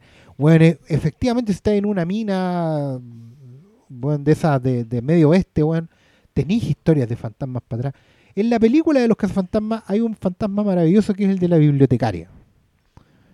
Eso te- no te refiere a, a, a- Gouser, el goceriano y el guardián de las No tiene mitología. Es un. Gouser, más encima, Gouser era un villano o un- una entidad que en la primera película no tenía ni pies ni cabeza. Que tiene un look de bailarino ochentera porque fue lo que se pudieron conseguir. Que no tenía nombre ni forma porque no se les ocurría nada y se les ocurrió que podía tener la forma del marinero. Porque todas esas eran recursos para abaratar costos, para tener al perro ahí llenando la pantalla, porque la flaca no llenaba la pantalla. Por eso tenía dos perros a los lados. Ahí estábamos mal, pero ok, avancemos. Creemos una, que- una es cuestión. es buena, es buena la weá porque, mira, Cazafantasmas es, es muy entretenida porque parte con, con fantasmas random, po. Son los fantasmas Sí, de ah, la es fantasma aventura, bibliotecaria. aventura. Es el pegajoso, que no se llamaba pegajoso, que no tenía nombre, como que Slimer, pegajoso lo pusieron después. Pero, pero claro, los weones andan así como en casos random que aparecen de pronto, como que se están haciendo sus lucas. Pero la Sigourney Weaver es el caso grande porque está en un edificio que se construyó como para hacer un portal porque tenía material y nombran al arquitecto como Sí, porque hacía la ahí pasada. estaba la, la- la Eh, cosa de Nueva York y- como ciudad vieja. Claro, entonces un portal y ahí es como un weón mayor, como que es un, un- se tienen que conjugar varias entidades para que aparezca el grande, que es esta bailarina ochentera, y cuando ellos les dicen escojan la forma de su perdición, eh, Rey se- aparece en su mente el, el marinero del- de la marca del pan. Porque lo considera el más inofensivo. Claro, y dice, vamos a estar bien porque es un monito tierno, no Todos pasa nada", nosotros y pensando en el aparece osito Bimbo. Un kaiju de la weá, para cagarse la risa, pues lo encuentro genial. Pero si pensáis como todos estos elementos de esta historia de Casa Fantasma, es el azar, ¿cachai? Y esa es la comedia. Porque son unos buenos chanta que tienen un, un Un- infomercial en la tele, así, Claro, que llámanos. sale a, la- a las 3 de la mañana. Y, y terminan deteniendo el apocalipsis, ¿cachai? Esa weá, y esa weá no es una franquicia, pues weón. No, esa weá es po, un- y, es y un hacer, boom. convertir en canon lo que tú acabas de detallar muy bien, que es azar. ¿Cachai? De hecho, la 2, ya en Ghostbusters 2 fracasaba porque repetía la fórmula de la 1 como si fuera un canon. ¿Cachai? En vez- ya no tenemos a Pero- Bowser, tenemos a Sí, Vigo. Sí, pero espérate, Y pero Vigo es que tenía la misma lógica. Por lo menos hay otro weón. Por lo menos otro sí, weón sí. que, que se aparece en una pintura y meten esta weá que, que yo igual, puta. Este es el yo de 11 años hablando, porque en verdad no sé. La vi chico, a mí me gusta Ghostbusters 2. eh, así como que la pienso en grande, desde grande, y claro, ¿La has ya, ya, se- ya- no, po. pero ya mete, mete las patas, po, porque ponte tú, en la 2 tratan a Slimer como si fuera estrella, el weón. Claro, porque Y se no había es puesto, estrella, po, no, se si había no puesto de moda por el weón. merchandising. po. Claro, po, pero después lo cogieron como favorito, entonces acá el weón así como que tiene cameo, así mira la cámara y, y aparece acreditado como En su, epo- Slimer. en su época le decíamos el Boba Fett. El bo- Por eso mismo. Por eso mismo. Ya, pero, pero caché que metieron esa weá como esa jalea, que es la jalea de las vibras, que, que también trataban de hacer una weá con Nueva York, caché, como que era una crítica, como que. Nueva York está muy, muy mala onda. Muy negativa. Entonces esa era la weá que usaba como conducto y ya, es, es su propia weá. Sí, repite todo, repite un kaiju, que en este caso no es un marinerito, es la Estatua de la Libertad que cobra vida por algún misterioso motivo reculeado, claro, porque le echaron baba y pusieron música y la weá se mueve. Puta la weá, estúpida. Ya, pero weón. funcionaba, Ya, pero, po, pero weón, no sé, era, te- tenía una ambición como de ser original, pero es que, mira, esto me da risa porque yo fui a ver esta película y, y no caché ninguna de las weas, de, de, las de los guiños más putas, no los caché porque a mí Casa Fantasma no me gusta tanto. No la he visto tanto, no la tengo tan Claro. presente. Pero después vi el video de Red Letter Media, que también s- están furiosos con la es- Locos se ensañaron. Vean ese video. Pero ahí yo empecé a ver el video y me empezó a dar rabia retroactiva porque empecé a cachar las weas. Que por ejemplo, cuando yo vi la película y la niñita encuentra la ropa de, de los cazafantasmas en un closet, Sí, si tú lo pensáis, no tiene ni un puto sentido que esté ahí la ropa de todos y tan impecable. Y, y la, la ropa de Egon tenía lentes, Sí, incluso. claro. Y tenía un chocolate. Un chocolate un que-. Y yo vi eso y dije, y, y ella ve y yo dije, ah, al abuelo le gustaban los chocolates. Pero no, po. Los tenía, pero no, pues, weón. Es una referencia porque en la primera película, en un minuto nada que ver, Bill Murray le mete un chocolate en el bolsillo a Egon. Entonces ya es como agarrando todos los detalles culiados que claramente son azar, incluso algunos son improvisados por Bill Murray, son puras weas, no tienen nada que ver con nada. Tienen una Mira. mención re- con reverencia en Ghostbusters Afterlife y lo encuentro ofensivo e inaceptable. Cuando. No sé si fue antes del estreno o después de que la vimos. El director de esta película, que el hijo del director de la original, Jason Reitman, Jason eso lo hace más doloroso. hijo de Ivan Reitman, como que se Yo- lanzó la cuña que era, en esta película hay 3.254 guiños que responden a, bueno, era como un número muy específico, y era como, eso te deja en claro lo que es esta película, si hay un momento en cuando tratan de contar una historia eh, diferente, en donde yo creo que funciona porque eh, están las lucas para hacerlo, es interesante el setting, eh, la base de los cazafantasmas igual es choro, pero cuando inevitablemente se meten con un templo sumerio en Texas, con que nuevamente está la cuestión de Gouser, con que Con- nuevamente Con que está la cuestión que- del cerrajero con la llave. El weón que construyó el edificio en Nueva York está ahí, es parte del universo de esta... ah, es que, mira, toda esa weá que interpretado yo... por J.K. Simmons. J.K. J.K. Rowling y así en mi cabeza. La- me confundo la J.K. Eh, pero, pero que al mismo tiempo yo quiero insistir, yo, yo no tenía tanta conciencia de todas estas weas cuando la vi por primera vez, entonces no vi todas estas weas. Y sí me pareció una película muy entretenida.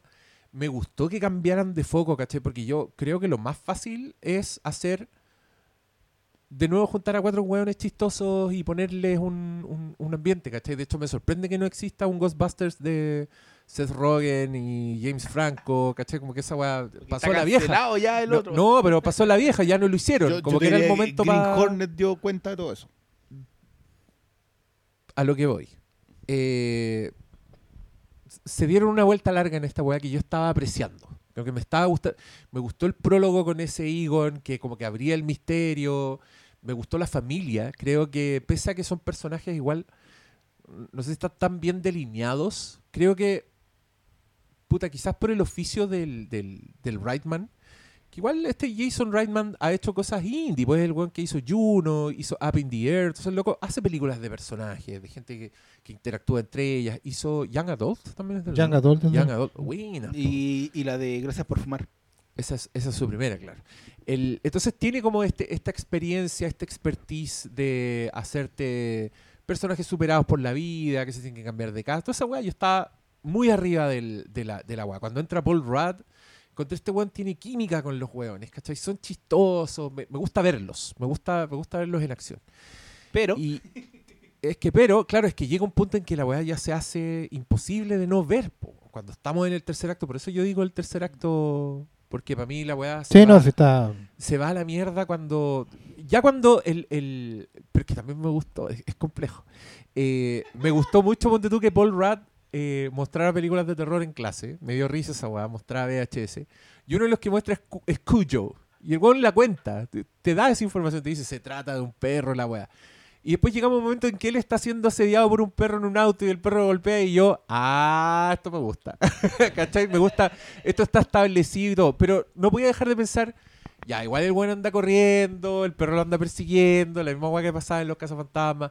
Después cuando estos dos se transforman en los poseídos, así como la Sigourney con el Rick Moranis, yo decía, Ah, pero ¿para qué hicieron esta weá? Además, estos locos tienen, tienen onda estos weones. Pues si la, la gracia de la otra weá es que era la Sigourney Weaver con una weonada, pues eso era lo Es chistoso. que ese acá. es el problema. El eh, problema cuando la película empieza, mira, La empieza película- a mandar Ghostbusters. claro, la película empieza, hay un momento en que inevitablemente, porque es lógico en la propuesta, que la nieta de Egon Spengler empieza a encontrar a su abuelo. Y evidentemente ahí la película toma una decisión y dice, esta niña va a ser Egon Spengler. El problema es que decide que va a ser así para toda la película. Entonces, desde que la niña baja al laboratorio secreto, por el tubo de- del cuartel de bomberos, un, buen, bueno, un señor de 65 años tirándose por un tubo, ya, no importa. Puedo pasar por eso. El buen talo, eh, le divertía, weón, le traía felicidad. Cuando ella ah, se encuentra en paralelo con su abuelo, encuentra que tienen afinidad, gustos y ya empieza a hablar con este fantasma que es su abuelo, evidentemente. El problema es que la película toma la decisión de hacer lo mismo con todos los demás. Por eso ahí, para mí, ahí justo en ese momento que era enriquecedor y que tenía mucho potencial, la película decide irse a la chucha. Y claro, y convierte a Paul Rudd, que era Paul Rudd, en Rick Moranis. Y en ese momento Paul Rudd empieza a hacer pura weas de Rick Moranis. Tiene una escena, un placement ordinario en un Walmart, porque es ordinario, toda esa secuencia, sacada de la nada, solo para mostrar que tienen un Walmart enorme en un pueblo de mierda. No La tenían- la gente de ese pueblo no podía Vendían Steelbooks en ese pueblo, weón. Sí, Ah. no, no podía sustentar Weón, ese tenían No, no, un pasillo enorme, weón. Claro, Walmart no puede tener una sucursal, no puede tener una, una Walmart Express, weón. De hecho existen, pero, Pero, pero no lo pero muestran ahí, pues, po, no, podía- weón. no, no, no, puede salir en la película. No, pero, fíjate, ¿sabes lo qué? convierten en Rick Moranis. A Carrie Coon la convierten en Sigourney Weaver. Y obviamente a los otros los empiezan a convertir en todos los demás. En Ray, sí, todo. ¿Cachai? Sí, ese es el problema. Entonces, ya, ¿podíamos aceptar que fuera Gouser de nuevo? Mm, bueno. Evidentemente la niña va haciendo un paralelo con Egon, pero cuando tiene la posibilidad de crecer y convertirse en otra cosa, evolucionar, weá, la película decide irse para adentro. Y ahí todo empieza a ser igual. Y todo empieza obviamente a ser un desperdicio. Ya, ya llegar a esa conclusión de pescar una cebolla, partirla por la mitad y pasártela por el ojo, O porque sea, ni siquiera te la obviamente pican. te va a No- hacer no llorar, hay- te, va, te va a tocar alguna tecla, o- especialmente si tenía algún tipo de afinidad eh, con, con lo que fue, con lo que ya no está. No, Pero- y- y es, y es- y es penca porque, puta, de los cuatro cazafantasmas, mira el que se fue a morir, po. Que murió en la vida real, la weá. O sea, es el Carrie Fisher de la weá. El más querido, weón, el más, weón más agradable, el más tela de todos, weón. ¿Cachai? Y ese fue el que se murió, weón. Entonces, es como, no sé, ¿Qué pues, hizo ir el a- día la marmota, pues, weón? weón. Pero es que, ¿sabes qué? Weón, piensa en Harold Rami y vaya a tener puros momentos felices. Como que, sí, pescáis esta película y está tocando una, una tecla siempre, pero después te empieza a tocar otra solo porque tiene que tocarla porque fue del pasado, ¿cachai? Es que decide irse por la ruta del paralelo, de, de convertir a todos en un paralelo de lo que era Mira, la original. mira, yo- y ese, yo, y- y eh, pierde todo el rey interés. me cuela más rey me cuela porque funciona hecho, como remake, reinicio y todo. Fíjate yo, que- yo he guardado un silencio. para terminar, solo para terminar, fíjate Dale. que cómo será el daño de la wea. Que hasta el momento, que ya, ustedes dicen los dos primeros actos, yo digo que es cuando baja la niñita al, al laboratorio. Pero bueno, hasta ese momento tú tenías ahí en pantalla a una estrella. Y aquí me voy a detener. La McKenna Grace, esa niñita, yo sabía que iba a ser una estrella. Esa pendeja es una estrella. Los que la vimos en Hill House sabemos que esa pendeja es una estrella. Los que la vieron en Sabrina, siendo Sabrina chica, saben que es una estrella. La loca más encima es actriz de voz. Sale, eh, la, la metí en una película, la metí en el Conjuro 3 y se roba la película porque bueno, está plantada el género. Pero además, bueno, aquí estaba mostrando que puede echarse una película al hombro con 5 años. Y estaba súper bien. Y ahí en ese momento empieza a desaparecer. Empieza a desaparecer y empieza a terminar convirtiéndose en un espectro patrón, un Harry Potter, weón. Cuando ella solita se estaba echando la película al hombro, estaba armando el grupo, estaba armando el equipo. Nah, un desperdicio. Eh, yo, esto, eh, don Pablo acá lo dejó en claro, la vimos de la manito. Abrazado. Abrazados y. Y con los dedos entrelazados. Y, y comiendo no, marshmallows, weón. No, y saltando, y saltando cuando sale. Mi nombre es podcast. No, no, no, yo, yo Fue como, siempre ah, aprecio este- eso, este güey, yo agarrado las dos manos en la guata y cagado la risa. Yo, como no soy Ghost Bro, no vi ninguna referencia hasta el segundo acto. Hasta la más explícita, los tortazos en la que- cara. Es que, No, es cuando viene un personaje Yo- y te dice, tengo una llamada. ¿A quién vas a llamar? Aparte que sale Chapel. ¿Por qué sale Chapel en esta weá? ¿No es Chapel? Es un loco que se parece mucho a Chapel. El Fargo 2. Ay, qué bueno eso. Se me, se me había pasado. Aparece este caballero. Y yo dije, ya, déjalo ahí. Si va a hay, esto. Hay dos Fargos en este Hay en dos. Ghostbusters. Sí, po. Temporada 2 y temporada 3. Eh, Si, No aparece, hablado- si, no- si aparece este caballero, ¿quién? No hemos hablado de, de Fargo 4, que yo creo que hay toda una teoría a desarrollar que las Fargo son tan buenas como sus protagonistas femeninas. ¿Y quién es la protagonista femenina de la 4? Es, ese es el problema, que creo que es una buena actriz, pero la Jessie Buckley. Pero no, no logra rellenar esa... esa Ah. Pero eso es una conversa que dejaremos para cuando alguna vez hablemos de la cuarta de Fargo. No, no voy para allá, creo que es indigno mencionar Fargo junto con esto, porque Fargo es quizá uno de los mejores ejemplos de que tú te puedes alimentar de una vertiente exquisita y aún así hacer algo original. Yo creo que acá los dos primeros actos, más allá de las manchas que ustedes mencionan del segundo acto, sostienen la película. Concuerdo completamente con que esa chiquilla se echa la película al hombro. Creo que su búsqueda de identidad en el concepto de la coming of age más pura. Hay un diálogo incluso en, el- en- que la, la Carrie Coon le dice, adoro que te hayas encontrado a ti misma en este pueblo. Porque eso es lo que es ella. Ella es la nieta de su abuelo. Ella es una científica. Ella es alguien con curiosidad científica que está buscando cosas y que se encuentra con esas cosas. Y, y me alcancé a comer dos actos así maravillados y luego me aparecen una manga de viejos con chistes de viejos verdes, obsoleta por donde la midí. Y te juro que quería pegarle a alguien que me dijera que esa película fuera buena ahí en el cine, weón. Weón. Es que, ¿Sabéis qué? A mí lo de Egon no me incomoda. No me incomoda ni en el inicio del misterio, no me incomoda en el legado y no me incomoda incluso en la escena en que le, en, en la tomada de las manos. Esa toma de las manos, si es en silencio, si es un homenaje, si es la idea de pasar el legado, me la banco. Lo que si hubiese sido solo eso. ¿Qué hacen esos otros tres güeyes? ¿Cómo llegaron ahí, güey? ¿Por qué? O sea, ya, más allá de todas las ilógicas del, del, de lo del templo sumerio, que te juro que yo fue. Ni siquiera levanté la ceja, sino que Sí, dije. no, pero es que ahí, Ya, vale. ahí- ahí- yo me acuerdo que ahí empezaron, empezó a ser cada vez más ofensiva. No, ya, en, entró en cuando, el re- factor cuando recrean a Gozer.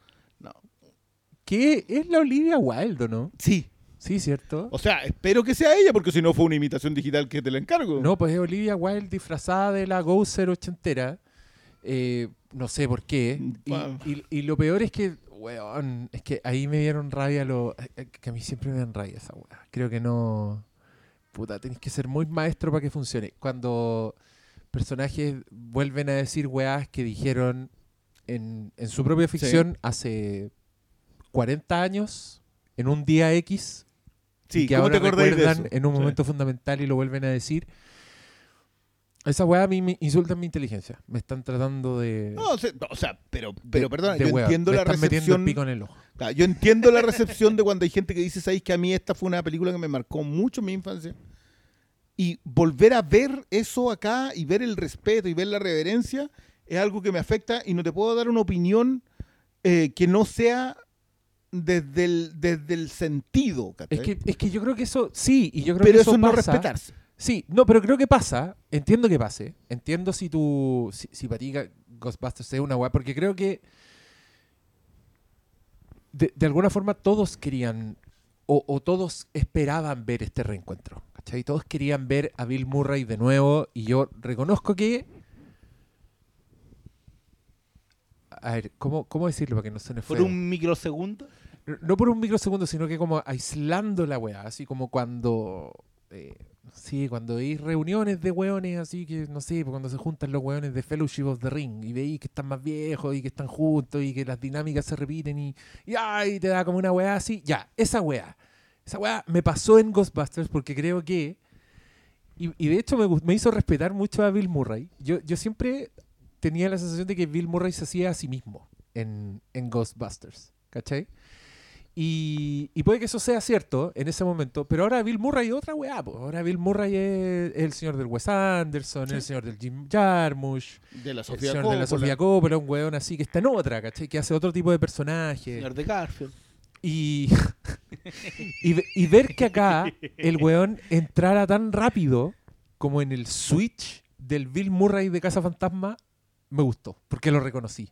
Onda, lo vi viejito y todo hecho mierda, pero el weón sí se estaba comportando Era como era su personaje en Mm. Casa Fantasma. Y esa weá, sí, muy, muy micro, muy, muy focalizada en un puro aspecto de la weá, me gustó. Y creo que a la gente esa weá le puede gustar también. ¿Cachai? Le, le va a gustar ver de nuevo a los cazafantasmas y, y que estén guatones y que se repita la weá. Sí, tiene, tiene como cierta weá. Pero en la historia que me estáis contando, No. en, el, en el viaje por el que me llevaste, de, No, y, de el- y los sacrificios que decides hacer. Sacrificas los personajes que estás construyendo. Es que Es que se los farrea, po. No, no, no. Si los lo- yo, yo de verdad creo que lo que hacen con la protagonista, más allá de lo que hacen con Carrie Coon, yo creo que igual lo de Carrie Coon es muy buena la idea de mi padre no me quiso. Y, y nunca habla de él. O sea, no vamos a ir a donde tu abuelo, pero nunca habla del papá.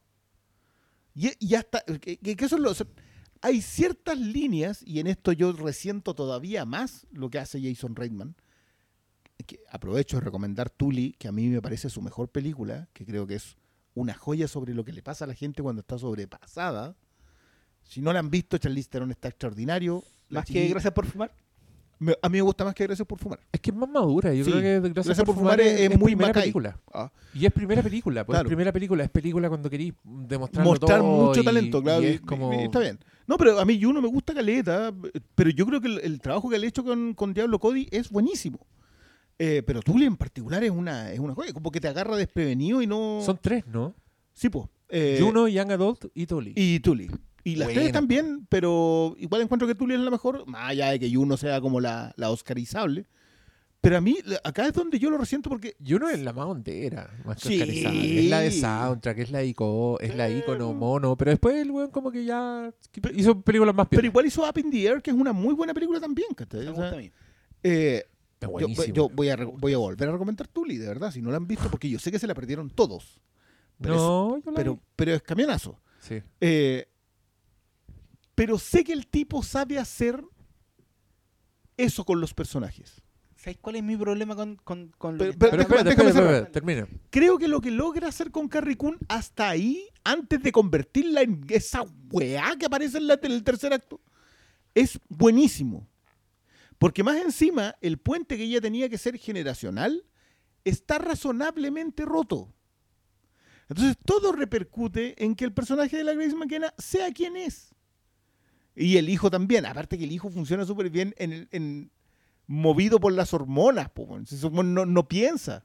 Está ahí porque la otra chiquilla está ahí y así como, eh, eh, eh, nada más. Y, y todo eso me funciona hasta el segundo acto cuando ya todo se va al carajo.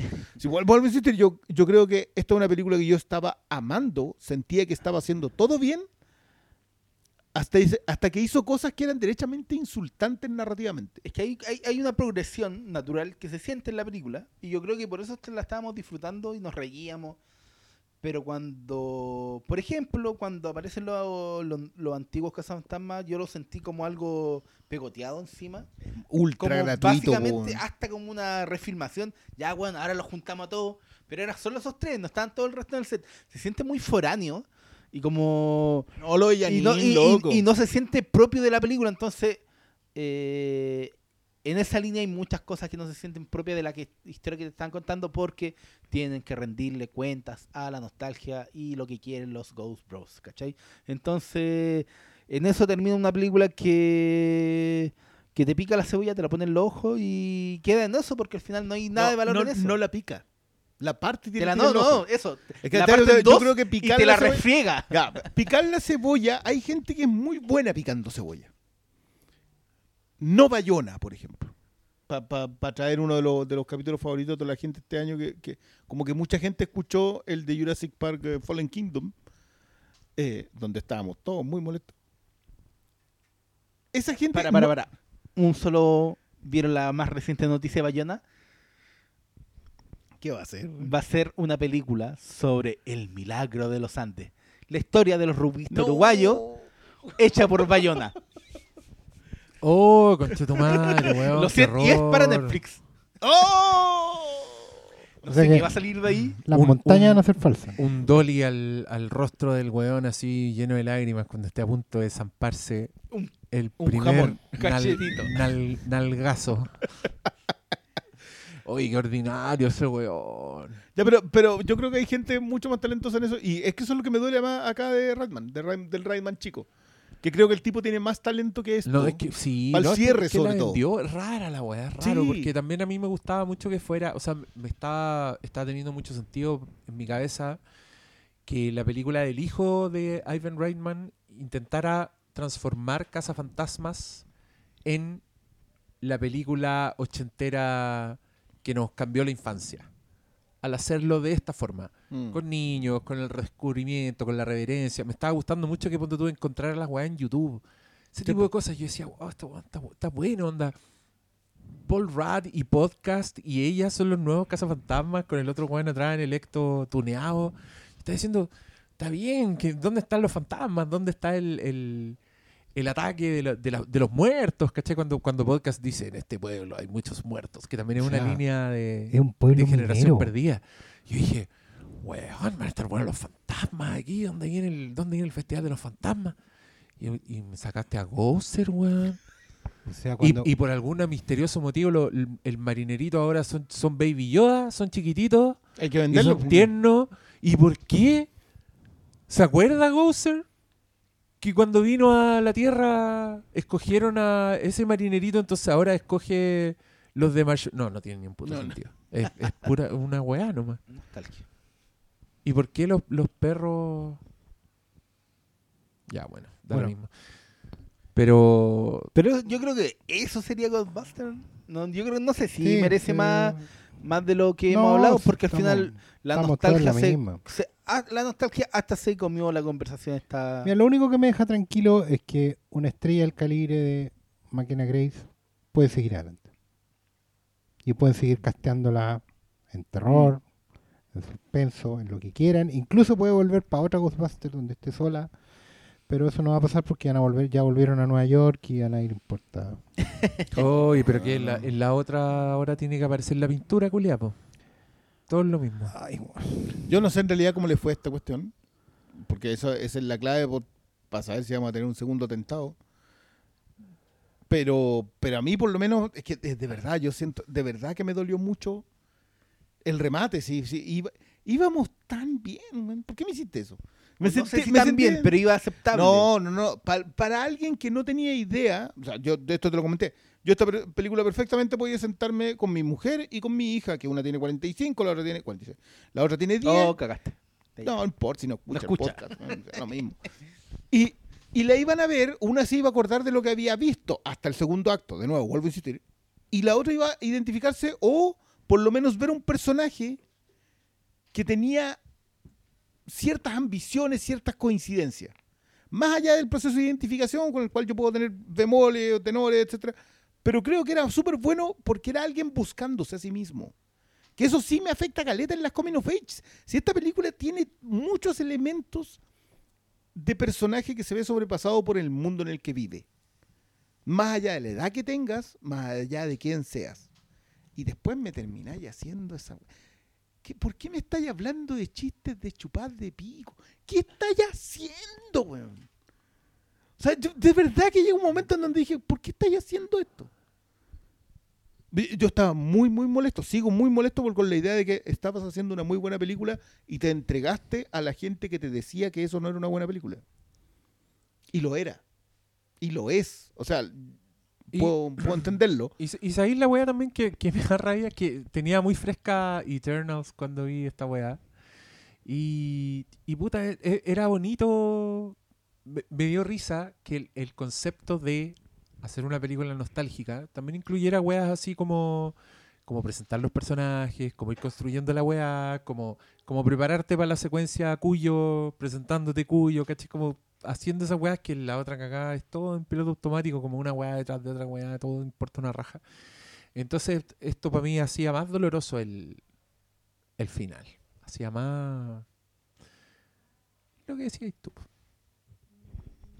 Iba, bien, estaba buena esta película. Estaba Claro, buena esta película, sí. sí. Yo, yo creo que todo, lo- lo- entiendo lo que dice el Oscar porque el Oscar tiene más fresco, o no sé si fresco, pero tiene mucho más presente las cosas de Ghostbusters que estaban acá. Por eso también entiendo que si los de Red Letter Media te le agarraron y te le hicieron bolsa desde el minuto No, 3. pero es que, y, y, y ve el video, son muy convincentes. No, o sí te sea, creo. Es tú que- te das cuenta que yo, yo me sentí mal. Dije, puta, yo la Yo no vi esto, buena. Claro, yo, yo, yo escribí una crítica buena en el Patreon. Claro, es que, es que a mí me pasó que como yo no identificaba las cosas, no, no entendía que estaban, pero no me, no, me, no me dolían. O sea, oh, o sea, que veía a alguien al. Era lado. o piola, sea, po, sí. Claro, veía a alguien al lado y decía, oh, eso yo lo conozco.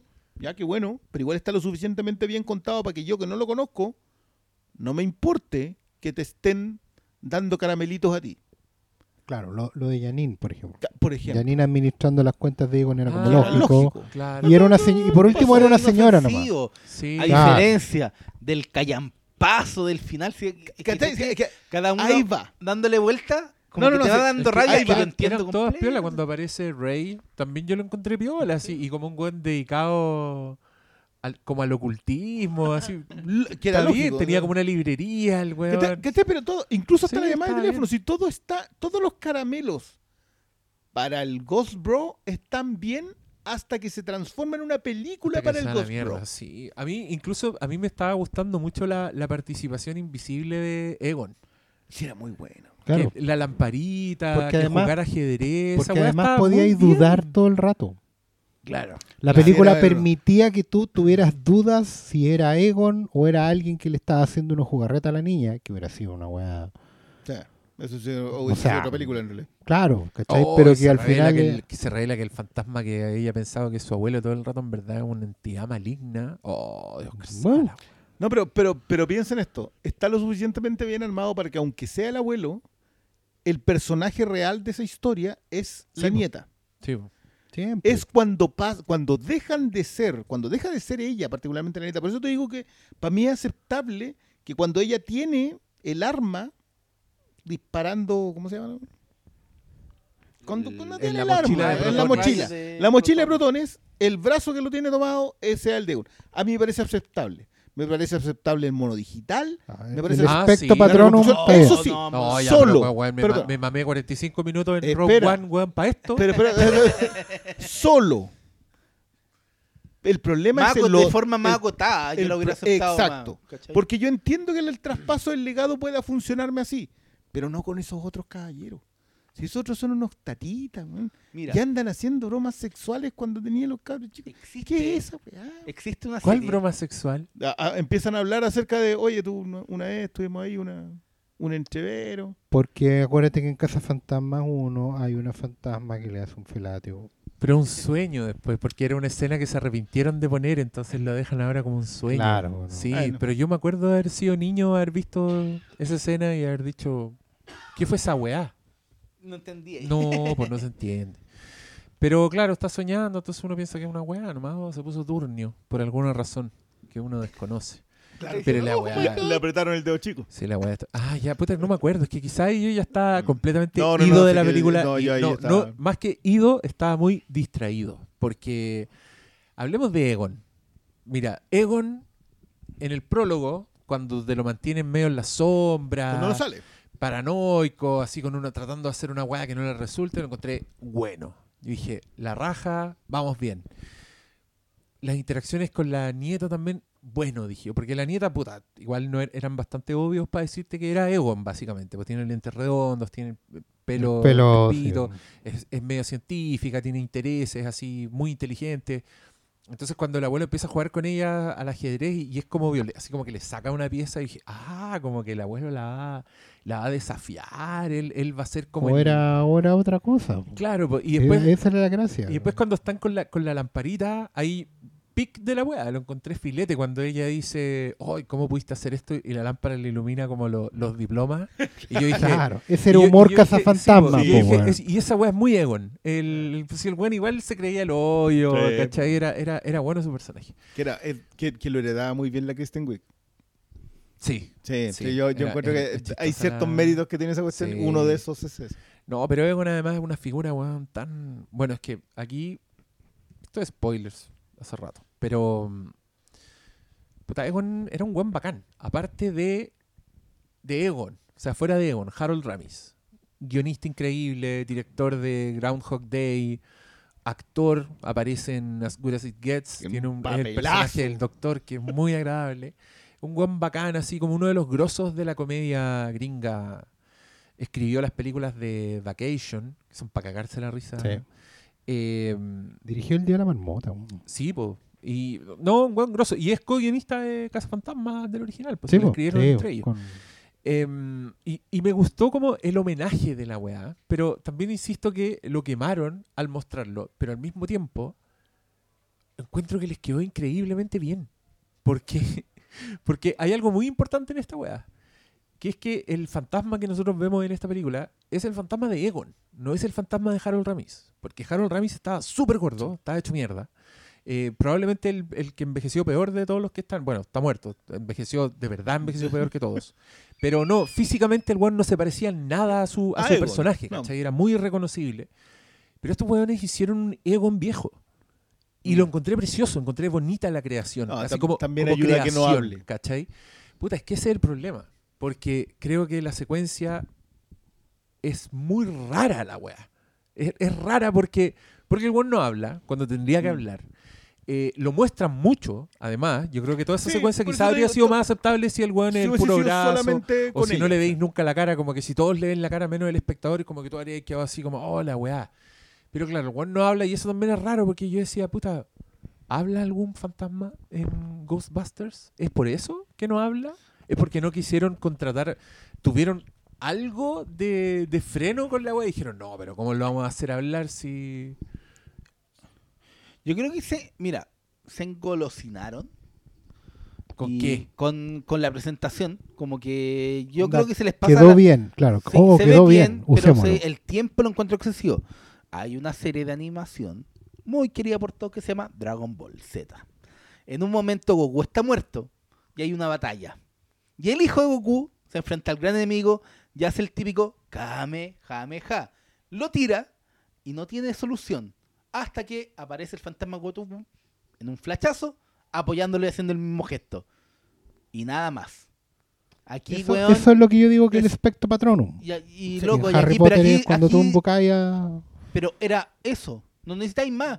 Aquí, ¿cuánto rato está? Como 10 minutos. Sí, porque es que te, insisto, ahí- si el problema es cuando juntáis a los cazafantasmas. Claro, no, porque tiene el que pro- hablar no con es el todos. problema pues, del abuelo con la nieta. y la, El abuelo con la nieta es una buena historia y está bien resuelta en la idea de que juntos estén disparando los protones porque en realidad lo que él está haciendo es dejándole el legado. El problema es cuando juntáis a los cuatro cazafantasmas. y- y- El problema es la despedida, el yo siempre te eché de menos, perdón por no venir. Tuviste la razón. anda, tuviste la No, razón. si no hay-. Pero creo que se engolosinan mucho y, y de forma más agotada habría sido más efectivo. Yo encuentro que eso a mí me da rabia. Obviamente aquí están todos los permisos dados, la familia debe haber acordado y como son todos amigos, o, te- o había cariño, más allá de que ellos tuvieron Es que problemas sabes después. que eso es más pero- complicado. Loco, eso es más complicado porque tú podís perdonarlo, o sea, no, al revés. A mí me enoja porque no me puedo enojar. Porque Sí, po, ese es el efectivamente yo estoy viendo a gente puta. Está Iván Reitman, Jason Reitman, están los cuatro weones, está toda la familia ahí. Bueno, yo no les puedo negar el derecho, weón, a despedirse de su amigo en pantalla.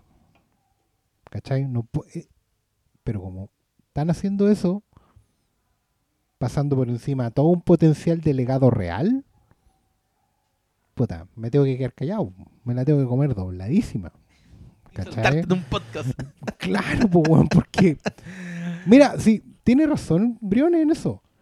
El espectro patronum es súper noble y es lógico, porque más encima cierra una cuestión. Incluso podríamos aceptar el abrazo con la hija, porque también tiene que cerrar, viene a cerrar un hilo narrativo que está dado por la weá. y que está muy bien construido Claro. en los silencios. no Independiente, independiente que se solucione como el pico con una pared de fotos, porque esa weá no soluciona nada. Oye, sí, ¿qué onda? Que entre ¿Cachai? los diarios y las paredes de fotos y ya No, no, con si la weá. Pero, eh, bueno, hay esa, esa secuencia completa, no solo es que tenga diálogos de cada personaje con Egon, sino que los personajes también tienen diálogos entre sus contrapartes. Cuando empiezan a decir, oh, sí, yo soy tu único suscriptor, oh, bueno, ahí está muy enojado.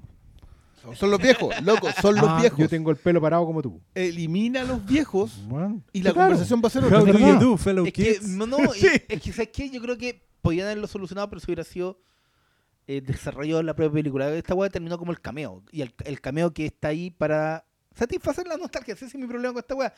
Y si lo hubieran desarrollado, ya, por lo menos Rey, ya te lo acepto.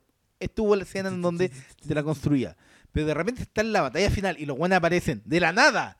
En medio de la nada, vestidos y todo. No, ya yo dije, weón, se les pasaron. Se les pasó la raja. Como decían en esa película Traffic Thunder, you never go full retard. Aquí fueron full retard, weón. y ese es, el- ese es mi problema con esta película. Ah, sí, no. Sana la chucha. Ah, dejémosle aquí nomás. Ya, dejémosle aquí nomás, pero yo no quiero dejar pasar este rato. Porque reivindiquemos a Bill Murray. Ah, ya, tú quieres ir a- Ay, mira quieres el ir a- manso pase, weón. Vamos a hablar ahora de French Dispatch. ¿Eso es? No sé, yo, yo igual lo que tengo dices? encanto en, en el bolsillo. ¿Cuál es y- la otra? Y la otra era Gucci, pero Gucci yo no la he visto. ¿Cuál? Mira, La yo casa solo voy a Gucci. decir de Gucci. Ah, vamos a hablar de la Que, casa no, no, no, yo a decir Gucci. No, no, tengo una que- sola pero cosa que decir pero Gucci. este quiere hablar. pues. No, no, No. pero, pero perdona, esas son las tres que tenemos. Ah, ya. Entonces, No, yo solo tengo una cosa que decir de Gucci. Linda actuaciones, pero el tiempo que van a ocupar en Gucci, si usted no ha visto The Last Duel, véate The Last Duel. mira, Y eso es todo lo que tengo que decir de... son las mismas dos horas y media. Las mismas dos horas y media, mucho mejor. Adam Driver, no, sin asunto, la casa Gucci. po, weón. La casa Gucci, yo salí de la casa Gucci y esto va a sonar un poco injusto, pero salí de la casa Gucci y lo que dije fue, puta que es buena Casino, weón. Qué obra maestra es Casino. No, casi no, no, no. Pero es que acá Hay un problema de tono, creo que de quiso no sé. hacerla. Sí. Creo que Ridley Scott quiso hacer Casino. Pero no le Honestamente, resultó. tú fíjate, es un, el historia. Mira, parte con un atentado a la vida de una persona poderosa, protagonista de la historia, retrocedemos, eh, cómo crece un imperio, una figura femenina bastante estilosa, bastante fuerte, que viene a, a- a robar historia, eh, presupuesto ilimitado para banda sonora de época, diseño de vestuario así del lujo, eh, personajes secundarios bien pintorescos que entran y salen, pero sin ni una jerarquía la weá. eh, nunca se decide qué tipo de película quiere ser. A ratos pareciera que es la historia de Lady Gaga, del personaje de Lady Gaga, que es, el- que es lo mejor de la película, en mi opinión. Eh, pero después hay como uno, un- unos giros que tienen que ver, yo creo, con, con el hecho real, pero que en pantalla se ve absolutamente arbitrario. El personaje de Adam Driver, cuando tú es demasiado nada el weón. No. Ti- Tiene como unos cambios así durante la película que tú no entendís de dónde salieron. Como que de una escena a otra hora de pronto es ambicioso, le importa una weá que antes no le importaba. Y nunca nadie te establecen por qué. Se nota que los actores como que no pueden hacer mucho con la weá. Entonces creo que Adam Driver está muy bien, pero tiene un personaje nada. Y y también es historia de auge y caída, pero donde al director no le importan ni sus personajes, ni el mundo. No es una película donde tú entendáis mucho de la weá, por ejemplo. Salgáis diciendo, oh, entiendo cómo funciona el mundo de, de una empresa como Gucci, que sí te pasa en puta, en, En en- Casino. en Casino, o en otro tipo de películas Sí, parecidas como igual, esta. Igual Casino, el, puta, no, no me hagáis entrar ahí, pero Es que que- entra ahí, es, po, weón, es que sí. Casino tiene la gran ese momento extra- cuando cuando tú lo juntáis con el irlandés, Casino, es todavía más grande. Que, que esto, esto algo a mí me encanta de, de Scorsese, es que cuando tú vayas enganchando en grandes arcos la historia que ha venido construyendo, eh, te das cuenta que a través del crimen, de cómo funcionan las pequeñas sociedades criminales, eh, Scorsese te ha venido construyendo la historia del Estados Unidos moderno.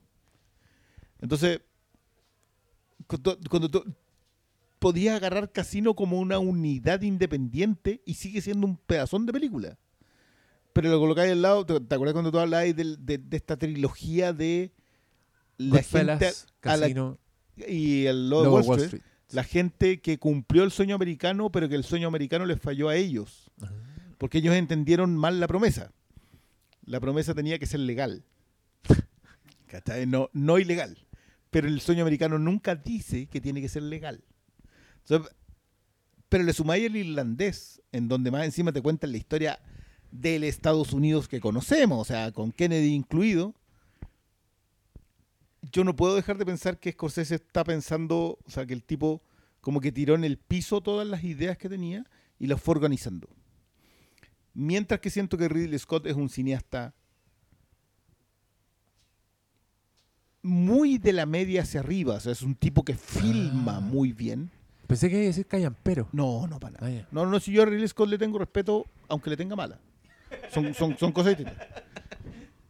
Pero creo que él piensa en unidades. Más allá del, del androide alma, el, el, el, el Ghost in the Shell, el alma en la máquina, que, te- que, que es una historia que sí ha perseguido mucho, yo creo que, que piensa en unidades. Entonces cuando tú me decís que Gucci es casino, pero no, no alcanza a ser casino, me hace todo el sentido del mundo. igual igual la voy a ver. Ni por kilómetro. No, es que vela, porque es que me pasó que justo estaba estudiando casino para el, taller, por eso la tenía tan fresca en la cabeza. ¿Con qué pusiste pero- casino? ¿Con Boogie Nights? Con Boogie Nights. Oh, obvio. Obvio. Pero es que, ¿sabes qué? El problema de Gucci es que tiene cosas que están súper bien. Creo que, ah, de hecho, hay cosas que han eh, cuestionado, como el rol de Jared Leto. Yo estaba fascinado con el personaje de Pacino, de Ja- Jared Leto, con el de Lady Gaga. Pero creo que en la suma eh, la historia estaba mal, no sé si mal estructurada, pero como que de repente no iba a ningún lado y te daba saltos que no estaban justificados con el mismo desarrollo de la historia. Entonces, para mí yo estaba muy conflictuado con lo que estaba viendo en pantalla y con lo que me estaba entregando en la pantalla respecto a lo que podrían haber hecho. Entonces, eh, fue una... eh, cuando en un momento vi cuántos minutos llevaba, como dije, ya, esta película no... A mí me perdió. A mí me perdió, me perdió y, nunca me, volvió a agarrar. Entonces, por eso yo repito, mm, lo que puedo decir de esta película es que vean The Last Duel, que creo que una que eh, una película mucho más eh, atractiva, mm, mejor hecha y, y una mejor utilización de dos horas y media de su tiempo. Sí, qué pena que se llevó como toda la publicidad y toda la atención. O sea, de hecho, Gucci. esta Gucci creo que le está Es yendo está- la es- zorra es que- comparada con Es Last que, es que puta, es, está aquí ya la weá. Pues, Lady igual Gaga la la cuestión, sí, po. Lady Gaga se ve atractiva. Harto cosplay también. Yo no que esa tenía idea de, claro, Adam Driver disfrazado de señor. Está bien. Y vestuario, ropa y todo eso. Ah, No, y, no, y no. otra weá que también me empezó, al principio me gustó, pero después ya me empezó a caer mal, era el, el síndrome Cruella. Banda sonora playlist así llena de comodines, que es como, puta, ya, po, weá. Como Puta, que- yo, yo ese, ese síndrome creo que anterior a Cruella, pero creo que Cruella es, la, es nuestro referente. es que con, con. Cruella lo vi en HD, weón.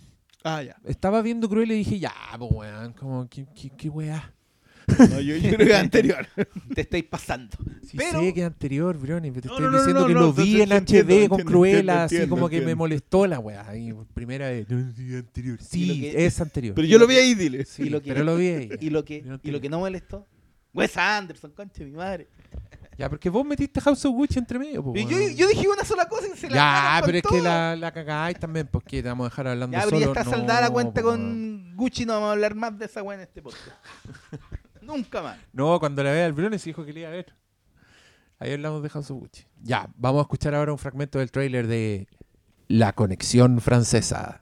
Get off the bar and get on the wall. What's my name? Popeye Doyle. If he doesn't like you, he'll take you apart. And it's all perfectly legal, because Doyle fights dirty. Bueno, eh, me equivoqué, dije French Connection, pero ahora sí, vamos a ver un pedazo del tráiler de... De nuevo se me olvidó, La Crónica Francesa. La crónica francesa. It began as a holiday. Eager to escape a bright future on the Great Plains, Arthur Howitzer Jr. transformed the series of travelogue columns into the French Dispatch, a factual weekly. Ya. Nuevo estreno de Wes Anderson. Oye, yo aquí tengo que contar que el día que vi Ghostbusters, yo había ido a ver French Dispatch. Pero llegué y me quedé sin entrar, weón. Agotadas las la weá. Entradas. Qué bonito. Y el día del estreno, el jueves. Qué bonito. Mira, tiene, tiene Los su... aforos, los aforos, los aforos. No, pero tiene su público. está el- bueno. Tiene su público Wes Anderson. Pues sí, La- yo la g- claro, la gente entiende que si no va ahora, no, vi, no vi función llena hasta ese momento. Oye, y eso que fue a ver puro sí, taquillazo del ¿sabes qué? Igual es, es momento de, eh, perdón que, lo- pero es breve. Amigos, eh, diciembre, para los que les gusta ir al cine, diciembre va a ser un mes particularmente duro.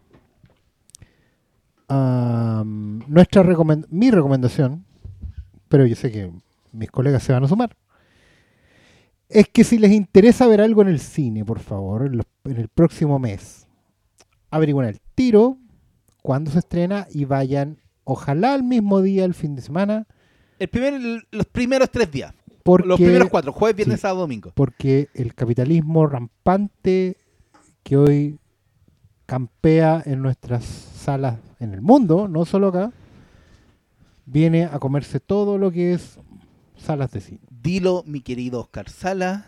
Se estrena Spider-Man. Se acabó todo. Esa wea va a colapsar. Si hay 20 salas en un cine, 19 van a ser de Spider-Man. O sea, hay 20 salas del 19,5. cine, 22 van a estar con el, con el Claro. niño araña. Van a poner una en el estacionamiento el cine. Van a, bueno, van a Víctor. proyectar en, claro, Yo- ahí yo- el- yo no quiero- sabía que a la gente le gustaba tanto Sam Raimi. Porque, Nadie, weón, nadie lo sabía. Apareció Alfred Molina como Octopus y el mundo se volvió loco, weón. Y, y hoy JJ Jameson, el J.K. Rowling, de nuevo. J.K. Rowling. Rowling. con ¿A J.K. quién, Rowling. se le, ¿A quién se le ocurrieron todas esas weas? Después de que A hicieron Sam mierda Spider-Man boludo. 3, ahora vienen. Los weones. Ahora yo no sabía Yo- que le yo- yo quiero tanto, decir weón. que creo que el gran problema con French Connection es que toda la gente se queda demasiado en las persecuciones y Popeye Doyle debe ser uno de los mejores personajes de la década de los 70, loco. De verdad uno de los mejores personajes, más allá de que sea de Friedkin y eso. Quiero decir eso porque eso, eso estaba mientras estaba en el baño, güey, dijiste French Connection, dije, puta, ya fuera French Connection. Deberíamos hacer un que podcast de decirlo. French Connection. Pero quería acotar esa weá. Para, para el ciclo. Oh, French Connection. Para el sí. Vamos a Festival. hablar de... Oye, ya no puedo... No, no. Todo Friedkin. Sí. Oh, no, cuatro nomás. Cuatro. Cuatro. ¿Eh? Todo tenés. No, no. Le ponemos Febritkin. Febrero con Fritkin. Acuérdate, espera, acuérdate que en febrero, en febrero Exorcista, sale. Connection, Sorcerer y. Jade. ¡Este troll de mierda! ¿Por qué troll, weón? ¿Cómo se llama esa weá? La piel. La del piel, deseo. del, del deseo. Esa tendríamos que ponerle en los clásicos del cine calentito. Esa se llama Jade y sale Linda Fiorentino. Clásicos del cine calentito. Sí. Encabezados por No, no. La chica, la palomera. Qué wea voy a poner. Ya, pero de nuevo, como que esta weá se cae en las trampas del boomer cast. Del Boomer Cast. Mira, tiene que ser con actrices invitadas al festival. Oye. O sea, tiene que venir Linda Fiorentino, tiene que venir Shannon Weary. Shannon, Tiene vaya a seguir con Shannon Weary. güey. Shannon Weary. Shannon Tweet. Pero yo creo que igual, igual Marcelo Osorio es más. puede que llegue. Mira, yo creo Se que mandan va, las invitaciones. TVN hasta el año como 2005 daba por lo menos una vez al año la, la chica la palomera y Susi.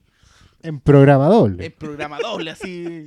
Cine Co- chileno. ¿Cómo llegamos de Friedkin acá, ¿Cómo? loco? Es algo que y no... nos va a llegar Andrea Molina al festival. Mira. Oye, perdón, perdona a toda la gente que no entendió ni mierda de toda esta parte. Eh, lo, lo sentimos. No le vamos a Googleen, explicar, po, pero no lo sentimos. Ah, No, es- ahí está. Todo este momento no se explica, weón. Van a Que encontrar el comercial de los cazafantasmas y después. Claro, nos dicen nostálgicos. Boomercast. Boom, el Boomercast. Oye, es de verdad que el Boomercast es un gran... Lo, lo vamos a empezar a necesitar ya. ¿Qué weón? ¿Qué nuestro- ¿De qué hablaría en el Boomercast? Ahí hacemos los clásicos del cine calentito. Isabel Sarling. Silvia Cristel. Emanuel. no, oye, sí, lo que está- sacan un pack ahora, loco, en Blu-ray con toda remasterizada. Y ahí llegaría. Señor Oscar Salas, ¿qué trae en esa bandeja? Te Ahí- traigo la colección completa de Chandon Wirry. Yo en el, yo en el Son dos películas. yo en el Boomercast voy a hablar de, de, esa, de esa señorita que me prestaba películas de esas Sí, sí, historia. en el videoclub. videoclub. Y yo estaba en tercero medio, mira la cochinona. Vieja cerda. Pasándole películas calentonas a un cabro chico. Shame on you. Pero, ya, gracias, pero ¿cuánto me vi en el tercero Pero medio? gracias. No parecía ahí. pero gracias, yo no tenía película, no tenía plata para arrendar películas. Y si tenía plata arrendaba las películas que me gustaban, pues no arrendaba las calentonas. Y yo igual era un. Era, era, era, era pavo y pobre. Entonces. Esas no, dos cosas claro. conjugadas mal. Si, está- si yo llegaba Era- y, y había una así de Stephen King, ponte tú, me llevaba esa, po, no me llevar la- las calentonas más. La de Sonia. Braga. nunca, No, Era- Sonia Braga, weón. Dele con esa weá. ¿Doña Flor? Esa weá no era. Mira, digamos que una, Sí. uno de los momentos cinematográficos que señor Bryan Braga más atesorado, una- la escena de Rookie con Sonia Braga con Clint Eastwood. Apuesta ahí, te volviste el loco. ¿En serio? Era mala, Rookie. güey. Sonia Braga. Rookie, weón. era- sí, pero era con Charlie Chin eso. Ya hemos hablado de Sonora y hemos No, tenido eso la fue, misma cuando, eso fue discusión. cuando hablamos en el cumpleaños de. Ah, bueno. ¿En tu cumpleaños? En mi po? cumpleaños. Feliz. No, en el cumpleaños. cumpleaños de Malo. Conversaciones que no están en el. Sí, podcast. que no están Bueno, registradas, cuando perdón. accedan, cuando Sí, accedan po, al eso fue- Patreon. fue- eso fue en Chazam. Sí, Ah, Ah, de Cuando ahí veras, empezaron, de ahí cuando ahí hablamos. empezaron a hablar de la sex symbol Claro. Sonia Braga. y yo decía, porque este señora- podcast celebra sus cumpleaños en Chazam. Sí. Y en, y en físico todavía. Claro. Oye, no, no queremos hablar del Wes Anderson, parece. ¿eh? La, la- la verdad que yo sí, pero es porque Yo la tengo sí. muy fresquita. Ya, yo voy a partir. Démosle ya a Oscar Sala. Ya, a ver. Yo le tengo buena a Wes Anderson. Me cae bien Wes. A lo mejor yo no le caería bien a él, Obvio. pero él me cae bien a mí. Probablemente porque yo lo molesto mucho, porque él se sienta adelante.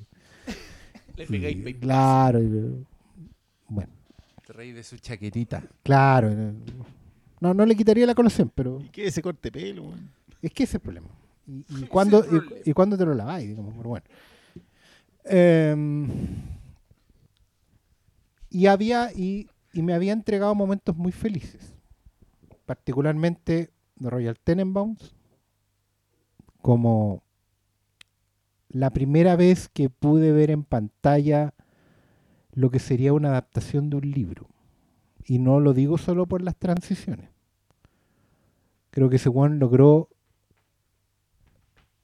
establecer una narrativa potencial en esa película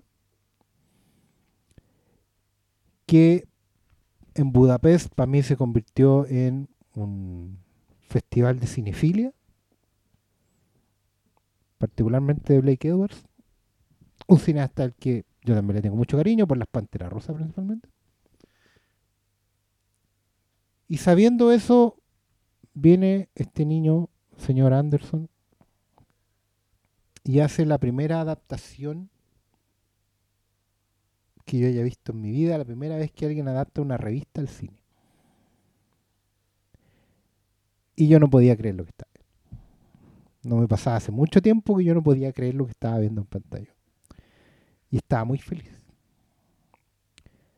Para alguien que ha estudiado literatura, periodismo y diseño gráfico, esta weá está más allá de eh, cualquier sueño, proyección. Todo lo que yo recibí en mis años formativos estaba puesto en pantalla. Desde la estética, la diagramación, la cultura, la filia, todo está en pantalla de una forma que yo no creí posible que pudiera darse. La noñez absoluta de cualquier persona que ame el papel impreso. Yo esta película la amo, la adoro, me la voy a llevar para la casa. Y no creo que diga mucho más aparte de reiterar y profundizar en cada una de las sílabas que acabo de pronunciar. yo voy a entrar con que sin solemnidad alguna yo estaba pasándola muy, muy bien viendo esta película. Muy bien. Creo que la introducción, la intro debe ser quizás lo más débil, la, secuencia de Owen Wilson. Pero cuando entramos ya a las historias, en lo- eh, a mí me la definió muy bien porque dijo que era como historias de fútbol, pero con periodismo en Francia. Y encuentro que le, le ha chuntado, pero preciso en la, en la definición, porque sentí que eran historias que eran distintas, pero eran lo mismo en, en todo momento. La pasé muy bien con la historia de Benicio del Toro, con toda la secuencia de los pasos en blanco y negro. Adoré la secuencia de la revolución del, de lo- del 68.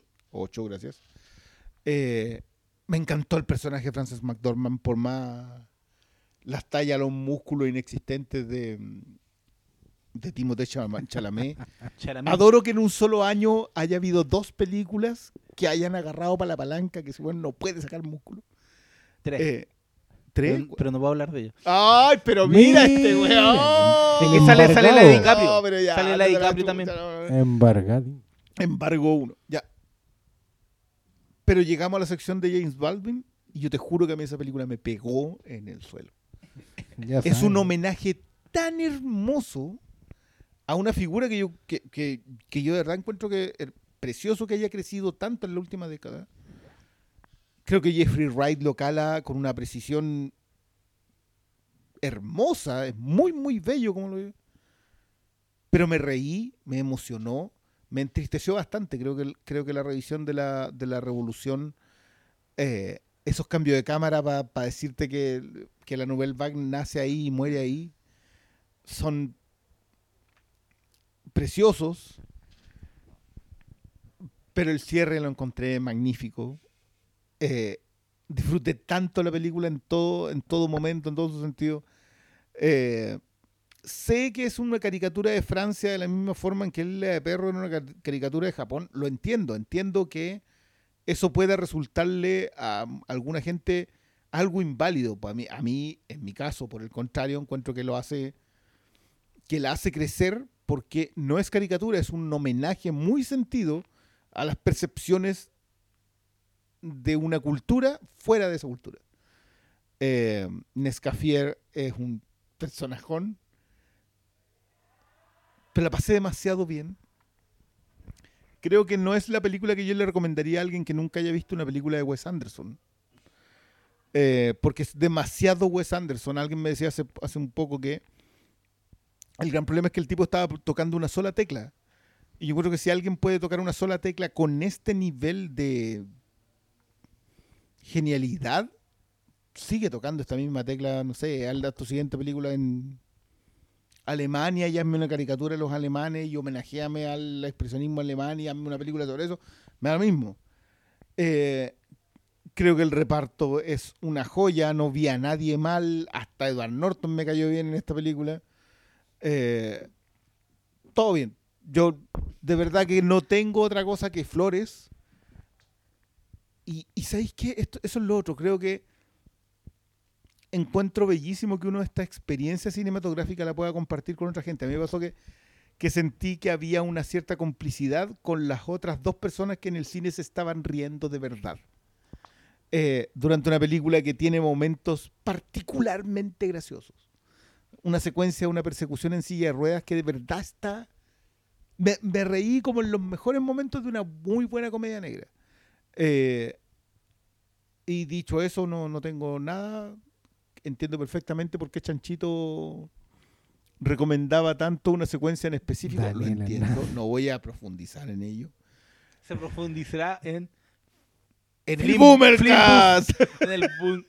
pero, pero nada, ¿no? Yo el- aparte los cambios que hacen los aspectos de pantalla, cómo juega con el arte. No, La está- matemática. No, no, sé, no, ya, es- va- tiene- ya vamos a entrar en detalle, pero. Una de. El papel milimetrado en pantalla, Sí. weón, papel milimetrado. No, yo, yo creo que lo que dices todo a propósito de la revista, la idea de pasar por distintas historias, artículos, la, la idea de homenajear el periodismo cuando era algo que te transmitía cosas. Trae hasta cómic, weón. Y que tiene hasta el cómic. O sea, tiene, o sea, obviamente esta cuestión es un New Yorker en éxtasis Ah. francés. Eh, Contemos un poco esa weá, po. Si esta película, mira, si esta película aparte eh, te dicen que consta de un obituario y cuatro artículos. Y, y es eso, básicamente es como un staff que está armando una revista, que tiene un editor, que es, un- que, que es Bill Murray y, y- y tiene varios como escritores que están trabajando ahí. Y, y las historias que componen la película se supone que son artículos escritos por estos por, esto- por estos escritores.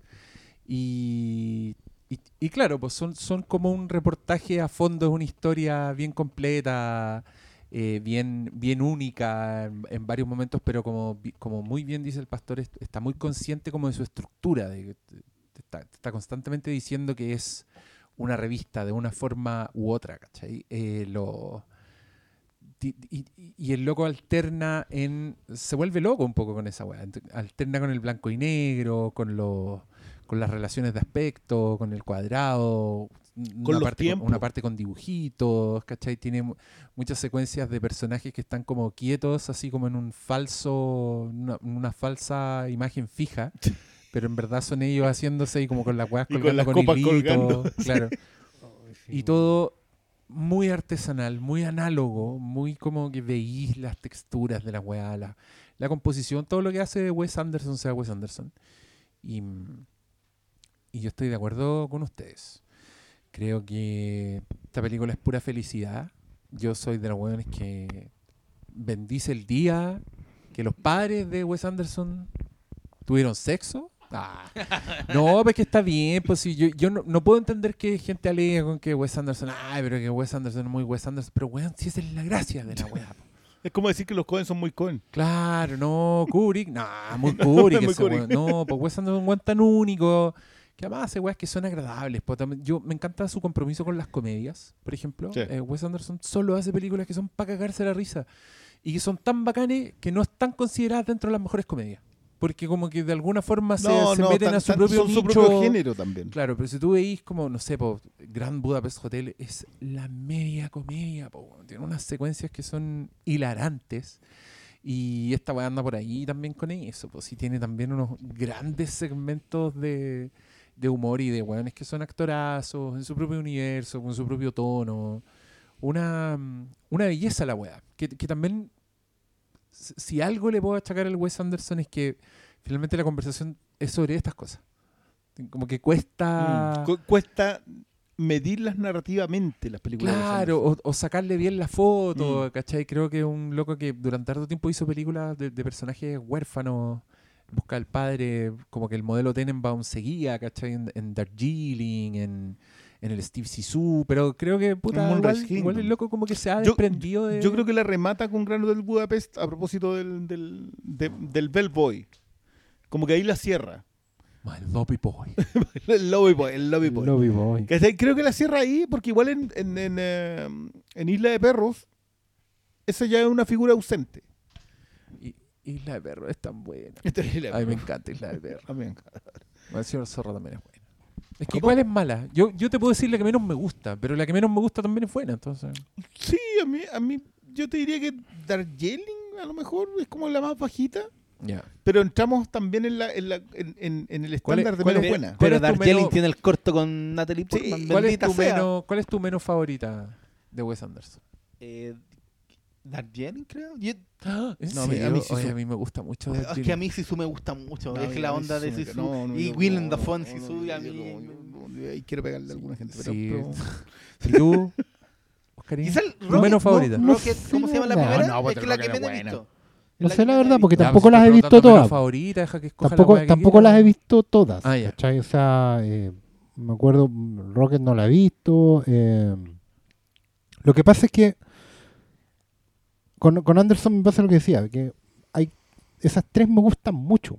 Entonces son las que me repito todo el rato. Y, y es injusto decir, no sé, pues que, que no me gusta tanto Sisu o Darjeeling porque, o Moonrise Kingdom a lo mejor, porque las vi una vez nomás. ¿Cachai? Pero lo que me pasa a mí con esas tres es que ¿Cuáles me- son las tres? el Tenenbaums, el Budapest y esta. Y esta. Porque, me, porque, a ver, Anderson plantea conversaciones, plantea historias, plantea relatos, cuentos, Cuentos. pero esas tres me, me hablaban de, de historias que yo conocía, cuentos que yo había escuchado de chico. ¿Cachai? Entonces, eh, yo tengo súper claro que el cine de Wes Anderson eh, funciona fuera de sí. Es, es un, es una, un- son, a diferencia de que en otros, en otros aspectos podemos reclamar que las películas empiezan fuera de sí, terminan fuera de sí, están todo el tiempo referenciando a cosas que no están en la película. Wes Anderson es justamente la confirmación de que eso está mal cuando no se hace adrede. ¿Cachai? Porque para mí, en este caso particular de French Dispatch, creo que se hace, se estrena, se produce en el momento justo.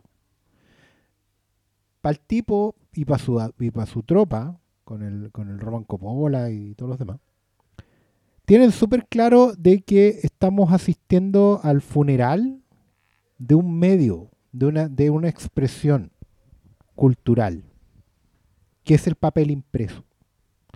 Esta película se estrena 10 años antes y pasa por sobrecarga de manierismo nomás, ¿cachai? Se estrena 10 años después y es pura nostalgia de algo que a nadie le importa. La propuesta formal de esta weá, que probablemente a diferencia de las otras que, que- tenían una búsqueda de, como está- ustedes estaban bien diciendo, del padre ausente o, del, o del vínculo familiar, ¿cachai? Acá no, acá la cuestión es completamente formal. Tiene que ver con dejar puesta en pantalla el testimonio de un medio, de una expresión cultural, como es el papel impreso. Em, no, es, no es solamente el periodismo, no es solamente el tema de la crónica, que ya no se hace. Hoy día nadie... Porque la gracia de la crónica, a diferencia de otros relatos, es que el periodista es protagonista, testigo directo de la, de la historia, porque la va a buscar y la va a vivir. No es, como les gusta a algunos, el, el- el relator objetivo de hechos comprobables, Que no existe que no existe, ni tampoco el, el mero eh, exposición de sucesos, ¿cachai? Que es el, el relato, el informativo. La crónica tenía que ver con que el periodista se iba a meter a la historia, a veces incluso la llegaba a protagonizar, como el caso de Hunter S. Thompson, por ejemplo, y el periodismo Gonzo, toda la cuestión. La crónica tenía que ver con ser testigo de algo. ¿cachai? Yo, yo, por lo menos, en lo personal, soy particularmente fan de las crónicas de Julio Martínez, porque además de ser don Julio Martínez y, escribir y, y hablar muy bonito, el tipo es testigo de una época. O sea, Julio Martínez era de, era de estos cronistas que viajaba a un mundial de fútbol y te contaba el partido porque estuvo en el estadio, porque estuvo en los camarines, porque estuvo en la ciudad. Entonces no era solamente que el resultado y jugaron bien acá y estos jugaron mal, sino que todo lo que rodeaba el partido, toda la historia de llegar a Brasil, de pasar por Río, de qué tipo de ciudad era, cómo era la gente, cómo eran las mujeres, después cómo era llegar al estadio, el olor que había en el estadio, las cosas que vendían, cómo entraron los jugadores, cómo salieron de la cancha, cómo se dieron duro, cómo se hicieron pedazos esos cristianos. Y después nos fuimos para la casa a tomar un café, con, conocí una mujer y, y todo eso. Es, toda la crónica, toda la historia, toda la aventura, weón, con tener un mundo en un relato.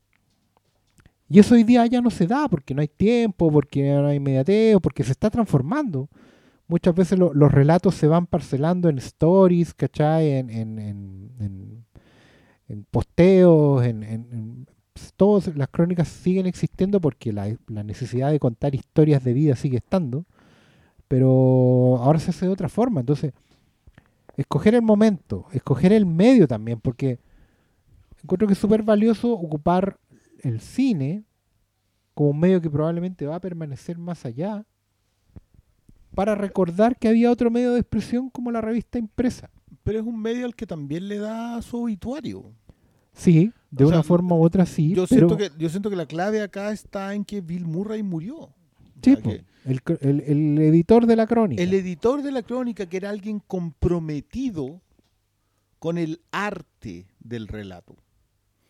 Era alguien que tenía un staff que escribía y tenía un staff que controlaba. Sí, claro. O sea, te- lo primero que hace es mostrarte que hay gente dedicada a decirte cuántos adjetivos, cuántos pronombres, etcétera. O sea, había alguien que controlaba una forma de producción, pero el editor, la idea de alguien comprometido con el arte propio de la revista, existía. Y creo que esta es una película que empieza con la idea de que ese, esa persona ya no existe.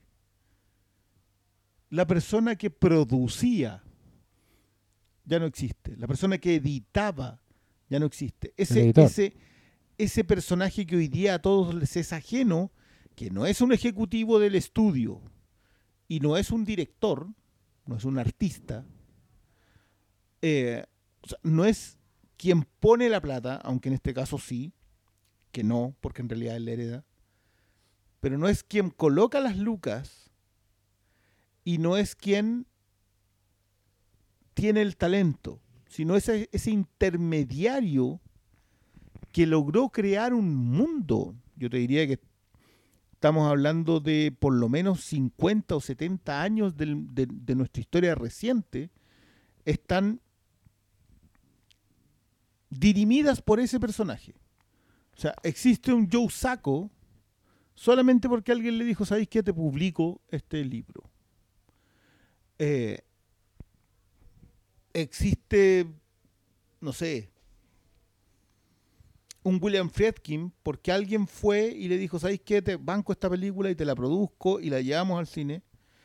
Existió Milos Forman filmando One Flew Over the porque Michael Douglas llegó un día y dijo, ¿sabéis qué? Ya, esta es la película que queremos hacer, este es el director que tiene que hacerla. O sea, gente que respetaba el talento. ¿Quién es hoy día ese individuo?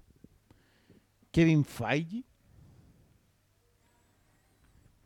Entonces, este obituario, curiosamente, pensada para hacer una película de una compañía que ya no existe y que termina eh, siendo parte de una compañía que todo lo es y que no siente ningún respeto por ese editor, porque tampoco existe como figura, yo lo encuentro así, pero precioso. Siento que todos los homenajes que le hace a los escritores, a los cronistas, a los relatores de la historia, están por debajo de la aparición de Paragua, un sempiterna de Bill Murray, del personaje de Bill Murray. De la idea de alguien que se comprometió al entregar, a entregar siempre un producto de una calidad tan alta que incluso superara. A mí, a mí lo, lo que hace con Balvin de contarte una historia después en la televisión. Porque la historia, de, la historia de Balvin está en la televisión. Él está recordando el tiempo en donde escribía en crónica. Claro. Pero está en la tele. Ya es un personaje.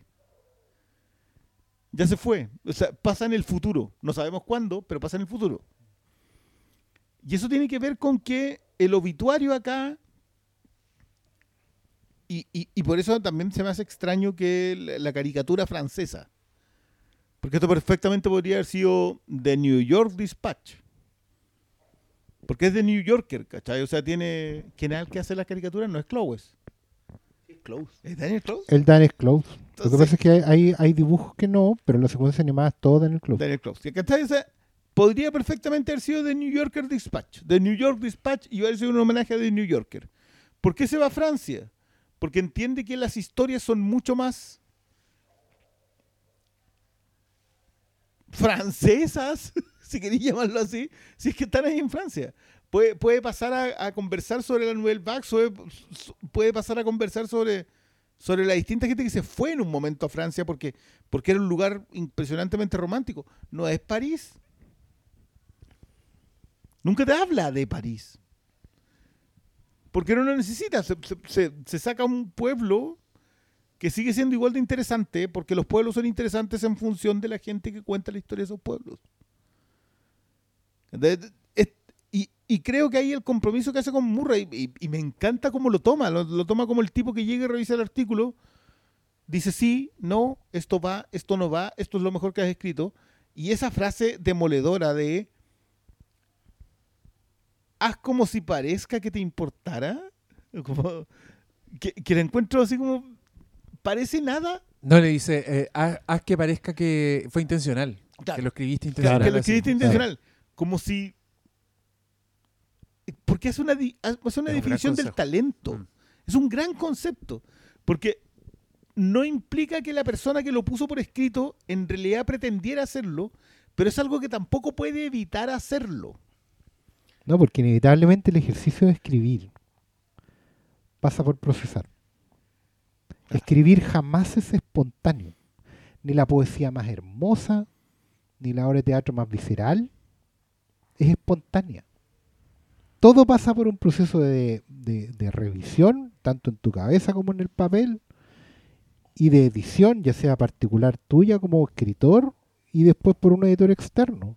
Nada es espontáneo. En no hay- el tiempo pequeño que existe entre lo que hay en tu cerebro y lo que está escribiendo la mano, ¿cachai? Tampoco, Entonces, porque toma- tomas una decisión. Tomas Claro, la pero- pero- decisión de ocupar ahí- esa palabra y no otra. Exacto. Tocas la decisión de cortar la frase donde, donde la está. existencia de un editor en todos sus niveles. ¿ah? Yo, yo, yo no quiero cerrarlo solamente en alguien que empieza a escoger artículos, sino en, en la idea de que hay un nivel de una persona comprometida con tu talento y a la vez comprometida con el producto, que es un punto intermedio que hoy día está completamente destruido. Yo no quiero culpar a nadie, pero Jerry Bruckheimer es alguien a quien culpar. pero que logra colocar el punto intermedio. Y ese punto intermedio de hacer un producto rentable y validar el talento. Y cuando tú tienes a esa persona intermedia, tu talento también se conduce, Claro. se enfoca. Esta- esa- de- de- Yo encontré además brillante pequeños personajes que no tienen ninguna importancia, como el loco que llevaba ahí trabajando no sé cuántos años y nunca había escrito nada. Que andaba leyendo en una esquina. Como que lo que hacía, leía en una esquina, nada más. Entonces, nunca, nunca te dice cuál es su aporte, excepto que siempre está al lado de Bill Murray leyendo. Sí. Entonces, Conversaba con él, no lo sabe. De- aparte que eso, eso es lo otro que, que yo adoro de Wes Anderson. No te explica todo. Y a veces te explica algo que tú te- tenías una percepción de lo que estabas viendo y que le agrega una capa más al explicártelo. No le quita la otra que tú estabas viendo, sino que te da algo nuevo. Eh, que, a, a mí me pasa en, esta historia, en, en el relato de la Tilda Swinton, que debería trabajar más con Wes Anderson, creo. Está, está hecha para eso. Está- Sí, creo que ella es como un personaje de Wes Anderson, entonces me, me funciona mucho mejor. Eh, pero creo que creo que acá están todos muy bien. Yo, yo de verdad que me cayera bien Sí. Edward Norton que alguien que no me cae bien, pero me funciona increíble Yo- en esta película. Yo de hecho creo que tengo un pero con esta película. Es un gran pero.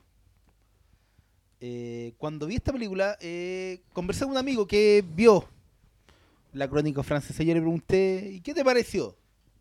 Me dijo, sí, está bien. Eh, pero ya a Wes Anderson se le pasó la mano. Mucho. Ya estoy chato. Y ahí yo dije, ¿pero cuál es el problema, loco? Sí, esta es la película más Wes Andersoniana. Es donde es- está claro que él eh, ya ha pasado por un proceso de creación en donde ya lleva varias películas, pero la forma en que esto está realizado, la forma en que está todo calibrado en base a su visión, yo lo encontré fantástico. Entonces mi pero es que ¿Cuál es el problema de que Wes Anderson sea más Wes Anderson en esta película si no va a entregar algo tan eh, bien hecho, bien pensado, con tanto sentimiento? Yo quedé completamente fascinado con la primera historia del, del reportaje que era el, el de Benicio del Toro. Fue mi historia favorita, la disfruté a concho. Cada detalle que estaba ahí fue para mí un gozo. Eh, las otras historias también la- las disfruté mucho. Cuando llega un momento en donde la película se convierte literalmente en un cómic de una sección de cómic europeo de una tienda de cómic, que es cuando está la- el momento de animación, yo no lo podía creer, estaba en éxtasis, weón. Era, algo que tocaba todas mis teclas de sensibilidad y dije, Gracias, señor Wes Anderson, weón. Yo disfruté mucho esta película. También debo reconocer que siempre disfruto las películas de Wes Anderson, las tengo todas. Está en criterio, en todas las weas. Las disfruto mucho. La... Me encanta su cine, su visión, sus sensibilidades, su forma de abordar la historia, su puesta en escena, todo lo que caracteriza al cine de Wes Anderson, su tratamiento con los actores, que es algo no menor.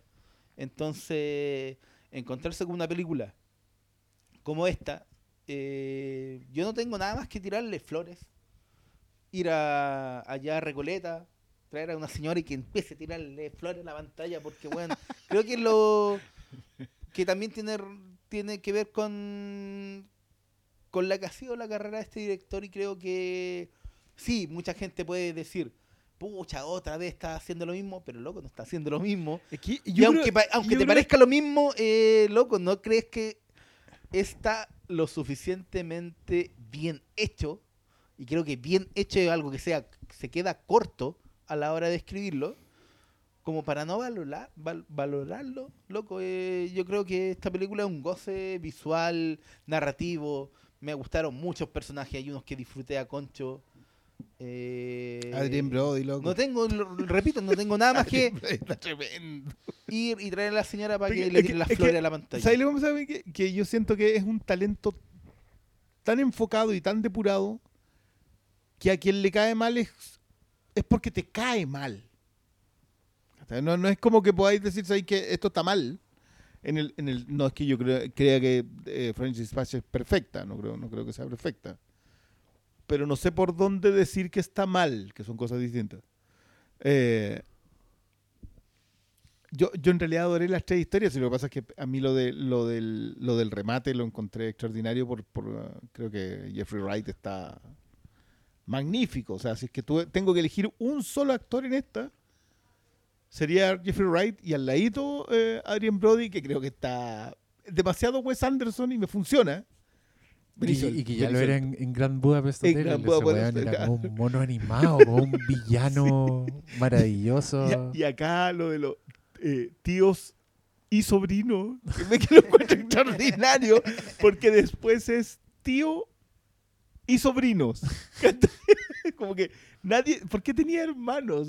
Si, si era un solo sobrino él, no, no, se me fue. Pero esos chistes, lo que hace con, ah, con la Tilda Swinton como asistente y después escritora. Porque ella es un asistente de arte que termina escribiendo esa crónica, eh, que también es parte de una, una presentación. Sí, po. Que está ahí Este como que que- está lleno de weas. Que eso lo hacía, me acuerdo que lo hacía en Grand Budapest Hotel. Que esa wea tiene como tres marcos, Sí. tres capas. Como que Pero hay- hay, alguien le- ah, mirando un mirando el monumento de un autor, después vaya ese autor, después escucháis el libro que, que escribió el autor, pero hay otro narrador en ese libro. Ya, acá hace lo mismo, como que parte todas las historias tienen su marco, pero algunas son como marco dentro del marco. Cuando tú la, la historia de Jeffrey Wright era... A él lo están entrevistando porque él tiene un Claro. talento que él puede recor- recordar todo lo que escribió alguna vez. Entonces el coanimador le dice, pero a ver, demuéstremelo. Y él le empieza a contar una historia. Y ahí estamos en la historia Claro. dentro de la wea, y en la pero que que, también queda otra. recordaba el Sí, entrevistador. po, que también tenía. No, un- una, una gozada. Puta, yo creo, si, si tuviera que achacarle algún defecto, pero que un defecto que le achaco a todo este tipo de películas en verdad, es, es que creo que pueden resultar a veces exigentes para el espectador la entrada y salida de, de muchas historias. Y puede que llegue a un punto así que, que, que estés medio agotado, como con, con habiendo visto básicamente tres clímax y estáis Ah, llegando sí. como a un clímax de la película macro, ¿cachai? Que es el cierre y toda la weá. Y, y, eh, no sé, eh, si andáis con poca paciencia o te cae mal, igual lo va a pasar como el hoyo. Anda, anda como podía entrar mal a esta película. Yo, a mí me pasó una anécdota, la, la comenté por ahí, pero Pero cuenta esa No. weá, pues cómo no la iba a contar. Le pusieron cuéntala, las patas cuéntala. peladas. Weón de atrás se sacó los zapatos, los calcetines y te puso las patas en el... yo, yo me senté, Lo coloqué, coloqué mi mochila así como mano derecha y de repente veo asomar a la derecha de la mochila una pata. Así, pero así, tal cual. Así su uña media encarnada. La pata... Ah, como la pata de Hobbit. Claro, Así, la pata de una pata de oh.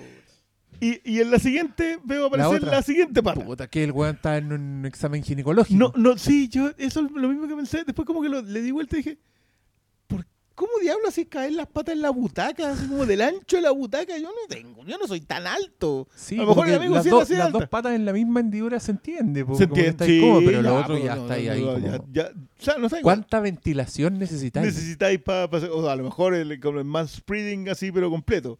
Pero Pero que tiene las bolas radioactivas, weón, no se las puede tocar. no, no, qué no sé, asqueroso. Mire, yo, no. yo te voy a ser muy honesto. Yo he ido al cine. Yo era esas patas. No, fui Eran yo. mis patas, Briones, no me viste. No, pero el otro día, ¿qué película fui a ver? Ah, esta misma, po, weón. ¿o no? No, parece que era otra. El No, perfil fui- del espectador es que- de French Es que fui, fui a una sala Finolis y, y estoy ahí en el sillón, pum, y me quería mucho sacar los zapatos, porque estaba así con las patas estiradas y, y miré para todos lados y la gente estaba lejos y me los saqué muy piola, pero no me saqué los calcetines, pues, bueno. Me quedé ahí como en, un- como en el turbús. Yo, yo, te...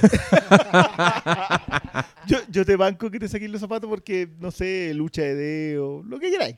Te banco que te saquéis. Además, si estáis con las patas estiradas, ¿para qué estar con zapatos? Loco, o sea, con los pies pero- en el Pero aire. que le pongáis los zapatos No, en la wea- butaca no, a pata pelada wea, al que está. Y cuando esa persona te, te queda mirando así como loco, ¿qué estáis haciendo? Le digáis, ¿te molesta? Yo ahí ya, ya Y dije. te, y te preguntó si te molestaba. no, pues eso fue así como, ¿te molesta? Y en ese tono. ah, pero chorizo. Sí, pues. yo ¿Era un hueón? Sí. Un saco wea. Probablemente si hubiese sido una señorita, igual hubiese sido pesado de mi parte decírselo. No, pero es que es que está bien, ángel. Es que mira, Comparado conmigo, la, la respuesta tuya yo creo que fue académica. ya, es que mira, es que, es que por último. Y de la lengua. Por último, ya, mira, entiendo, puta, entiendo, no sé, tenís la uña encarnada, caminaste mucho, te duele la pata, ya, sácate los zapatos, sácate los zapatos. Pero no pongáis las patas pa- pasándote para la otra fila, por loco, quédate piola ahí las patitas en el solito Ahí el solito, está heladito, está Sí, porque fresquito. que nadie se dé cuenta, ya, todo bien, pero no, no, yo creo que estuviste bien. Yo hago un llamado a que la gente no se saque No, no. y, y si lo hace, no ponga la pata. Sobre todo con No, estas calores. Es que eso es lo otro. Yo de Y- verdad y creo que el amigo pensaba. Mira, yo, soy, yo, yo soy un defensor de la experiencia colectiva del cine. Pero no exageremos, pues, si yo no tengo. No, no, no, este loco se pasó. Ahora, dicho eso, yo igual logré hacer la desconexión en cuanto empezó la película. O sea, después de haber pasado este Ah, ya. incidente, al. A la los, magia Anderson claro, te llevó, a los 20 te segundos llevó lejos de las patas. me concentré en la película. Ya. Y, y le agradezco que el, el inicio fuese algo tan. Angélica Houston contándome algo, ¿cachai? Porque, porque eso. Por favor, sigue contratándola a ella para que, te, para que nos cuente algo. Porque siguió. O sea, como que de repente. Listo, y estoy en la película de nuevo. No, nuevo, estoy en la película y estoy ahí hasta el final. Pues te decía que la complicidad con. Porque habían Puta, yo me perdí eso. tres personas que se, que se reían en el cine como con las mismas ganas porque hay, Ah, hay momentos muy graciosos en la primera historia. Sí. Muy graciosos. O sea, yo creo que hay momentos en que Benicio del Toro te saca risas con sus caras. Y, y sentí que había gente en el cine pasándole eso. Yo, yo siempre conté la anécdota de lo que me pasó a mí en Big Lebowski, que había una otra espectadora riéndose igual que yo con Lebowski. O sea, una sola, nadie más. O sea, como que el resto del cine estaba muy en silencio, pero había una chica más atrás sentada que estaba así, pero En la misma. en la misma. Muy bien. En esta me pasó, me pasó eso mismo. Eh, y siento que es una película que igual es demasiado agradable en ese sentido. O sea, cuando tú te comprometías a lo que te están contando, es graciosa incluso en sus tristezas. Yo creo que la segunda historia es muy triste. Más allá de lo que le pasa al personaje, Sí. digamos. Es muy triste en el sentido de la muerte de las revoluciones. Mm. Las revoluciones en realidad no tienen ninguna trascendencia porque se convierten en un producto siempre. Más allá de la crónica que te cuenten, más allá de lo que pase, siempre se convierten en un producto porque las revoluciones están ahí para ser vendidas. Y es súper triste. Yo de verdad como, que me enfrenté a esa historia. Creo que la, la McDormand hace un, arma un gran personaje. Eh, felicito a este alemán por haber pasado piola. porque le cuesta a ese caballero, pero ay, aparece y se va. Eh, Y los chistes con Chalamé, de verdad que. Eh, Hay un cabro que ya un gran, sabe. Un gran personaje para Chalamet esta, Es un gran esta personaje película. para Chalamet porque aparte que te cuadra a la perfección Sí, está perfecto. con, con dónde está, ¿cachai? Mm. Eh, pero nada, yo la- es que todas las historias están bien. Lo que pasa es que Sí. cuál te cuadra más o mejor en función de tus aficiones. Mm. Pero no sé cómo estará reaccionando la gente que es muy aficionada a la Nouvelle Vague. Onda, porque, porque hay secuencias en donde el loco Pero esa descuelga la cámara. No, no va al cine, porque. ¿Qué sabemos? Gente muy aficionada al Noel va, ¿qué está haciendo? ¿Qué está haciendo? Criando malvas. No. Six Feet Under. Pushing Vamos a buscar daisies. ahí a dónde. Al cementerio. no, si usted es fan de la Nouvelle Vague y escucha el Flimcast, díganos, ¿qué le pareció? de verdad que French queremos saberlo. Cuando la vea, pues cuando aparezca ahí, qué sé yo, en movie. Ahí la va a ver. Ah, no está disponible No, pues, en- no, en- está. entre los difusores de cultura. no, no está, no está todavía. Están preocupados de hacer películas del viejo culiado de Raúl Ruiz, weón. Están viendo esas weas. No, es muy, es muy en contra de eso. Si esas cuestiones no están, loco. Si el rescate- yo admiro a la gente que rescata material de Raúl Ruiz porque esas cuestiones deben estar escondidas en alguna casa, en algún departamento que se está llenando de moho, en algún tugurio en París. Pero es que no. Oye, creo que hemos dicho todo sobre French Sí, Dispatch. yo solo si no quiero hay- decir como corolario. A ver. Así es una película sobre una revista. Diagramas la película como si estuvieras em, usando papel milimetrado y regla, tal. Usas tipos móviles para armar la película. Colocas la historieta al final, que es donde van las tiras de prensa, y te da el lujo de ir a filmar el pueblo francés a Angoulême, que es donde se hace la feria de cómic más importante de la banda de cine. Muchas gracias.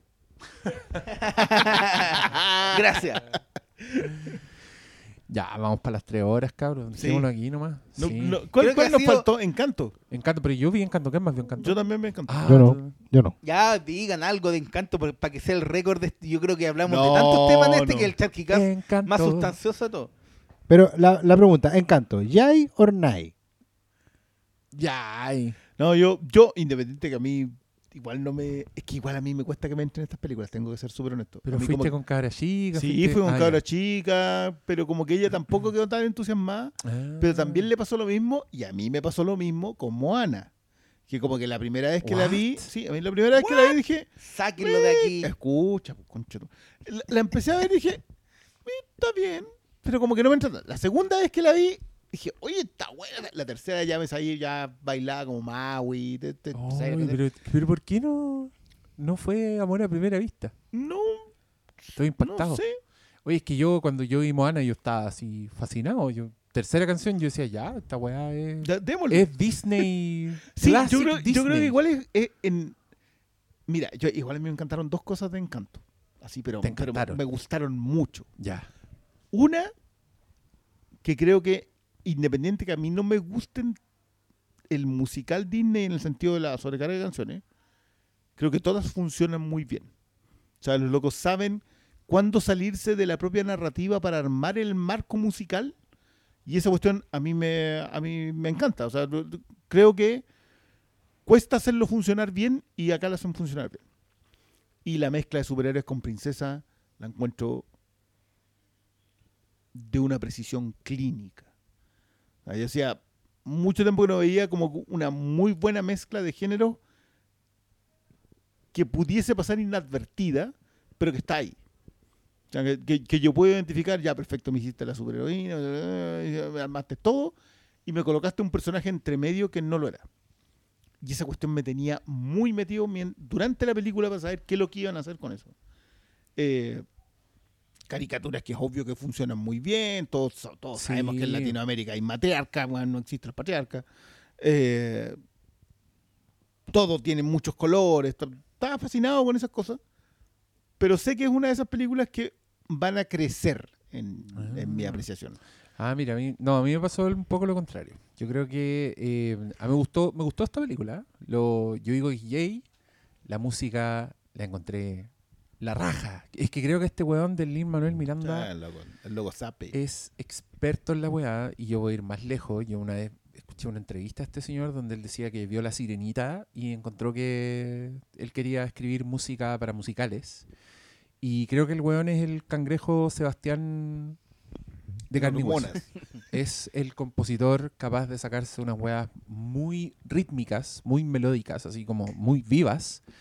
Y, y que para un musical algo que sirve mucho son canciones que tú las procesáis a la primera escucha. Como que las entendí. Como Bruno, no, no. Como, no sé, habla de Bruno, no, no, no. Buenísimas, weón. Todas las canciones las encontré a la primera escucha. in- Incluso hay una que la encontré conmovedora, la canción del, del papá.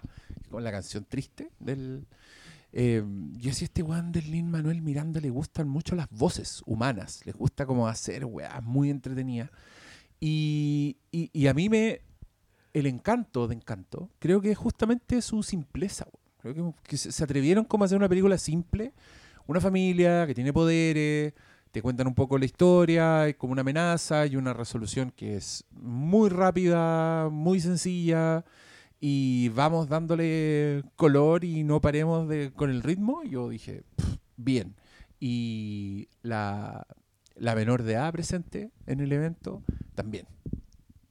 Le encantó, como muy, muy, encontró muy acertado, ponte tú que, claro, una familia donde todos tienen dones y la protagonista es la única que no tiene don y es como la más normalita, como todas esas weas las encontré inteligentes, bien hechas, encantadoras, como weas muy agradables, personajes muy muy vivos además y, y muy entretenidos. Como que estuve todo el rato entretenido y cuando ya no me estaba entreteniendo tanto ya se terminó la wea y me fui para la casa. Oye, ¿Cachai? hablando de Lin, Lin Manuel, ¿no vieron la de Netflix que se estrenó en estos días? El musical. Ah, el Tic, Tic tic, Tic Boom. boom. No. No, pero no le tengo ganas, weón. Hay mucha gente que dice que es buena. Parece que es de las No es películas mala. de Netflix. no es ah, mala, no ya es tú mala. ya la viste. Es Puta, que a mí no me, vio engan- todo. no, no me enganchó como un musical. Pero, pero perdona, dijiste que te pasó lo contrario. ¿Por qué? Ah, no, porque cre- no creo que vaya a crecer. Ah. Creo que es muy simple, creo que Ya. el viaje es muy bacán, pero ponte tú, no, no estoy ansioso esperando para verla de nuevo, que sí me pasó con Moana. Eh, no sé si... eh, esta es la, la prueba de fuego para los cabros chicos, pues si la va a querer ver de nuevo. Yo no, no estoy tan seguro.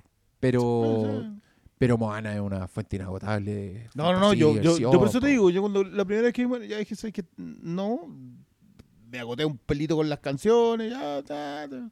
Pero la segunda ya fue, oye, ¿sabes que acá hay algo? De- déjame verla de nuevo. Y Mírala la bien, tercera, ¿no? sí. Claro, es- Mm. pero es una de esas películas que, te da- que, que yo sentí que me iba creciendo. Eh, entonces igual guardo la esperanza de que con esta me pase eso. Mm, sí, es que, ¿sabéis lo que pasa con esta película? Es que yo creo que no tiene, tiene todo para ser el llamado a la gran aventura, pero nunca llega a eso, No, sí, sí, yo creo que... a esas cotas. mira, sin des- destripársela a nadie, creo que la clave estaba en que la apertura del encanto fuera salir a conocer el mundo. Y lo vuelve a cerrar. Y cuando lo vuelve a cerrar, eh, todo se soluciona a la Disney. Y ahí es donde yo me... Pero es que a la Disney también es Moana, pues, y la resolución de Moana es maravillosa, pues, weón. Esa Claro, porque- ese villano que después que en verdad era la misma diosa Tefiti, como con ese enfrentamiento donde Moana, weón, Claro, es puta, que, es que, es que alza. Moana la, la gran clave es- sigue siendo Maui. No, pues. Yo- Ahí es donde... No, pues no es Maui, es Moana. Pues si el, el momento más filete de Moana es cuando la weona agarra el corazón y se da cuenta de que el monstruo en verdad es Tefiti y la weona le levanta la weá y se acerca y, y le dice, cruzamos el océano para encontrarte y tú estás ahí como conche tu ma-". Y Maui anda puro weando en ese momento, pues weón. No, no, no, yo me refiero al, al- al post de eso, es cuánto crece Maui como personaje. Porque igual ella se va, lo, lo conversamos en su momento, ella se va de ser la líder de la tribu, vive su aventura y vuelve a ser la líder de la tribu. Es como que, independiente que haya crecido en el, en el camino. En cambio, Pero Maui, No, pues vuelve la estirpe de los viajeros, pues eso es lo importante de Moana. pero ella no sale, pues ella vuelve a ser la líder de la tribu. Pero, pero terminan Pero- en alta pero mar es la, la idea del- es la idea de la salida. Es que, es que a mí me gusta la aventura, por eso te digo Sí, que a mí. Moana me crece. Eh, sí concuerdo contigo en que a lo mejor esta no. pero No, yo, yo, creo quiero que, que, sí. No, yo creo. Es que No ponte tú, no me eso, imagino. ¿Te imagináis niños así disfrazados de personajes de Encanto? Tú decís colombiano. Es que, es que por eso mismo. Sí, yo es que, que pero que- en es, ese sentido. es que creo que ponte tú, incluso Coco, que tiene toda la estética así saca. Igual tiene weas icónicas como el niñito de rojo con el esqueleto Como- dibujado. como que sí cualquier veí- niño que latino sí pa- lo veí- pa- Que sí lo veía en Halloween. ¿Cachai? Si veis weones así de Miguel, como que sabéis. Si, si te ponía a dibujar en un papel Miguel, sabéis qué hacer. Sabéis que tenéis que hacer una wea roja, sabéis que tenéis que Sí, hacer la no, sí, cara blanca. roja con capucha. Dibújame a Maribel. Le- ¿Me cachai? Esa, esa Ah. es la weá que creo que le falta encanto, como que le falta le falta el icono, le falta la aventura, le falta la weá que tú te Es agarras que, y dices, ah, esta por es lo la menos weá". uno, uno sin haberla visto en el, en el promocional, veis una cuestión muy coral.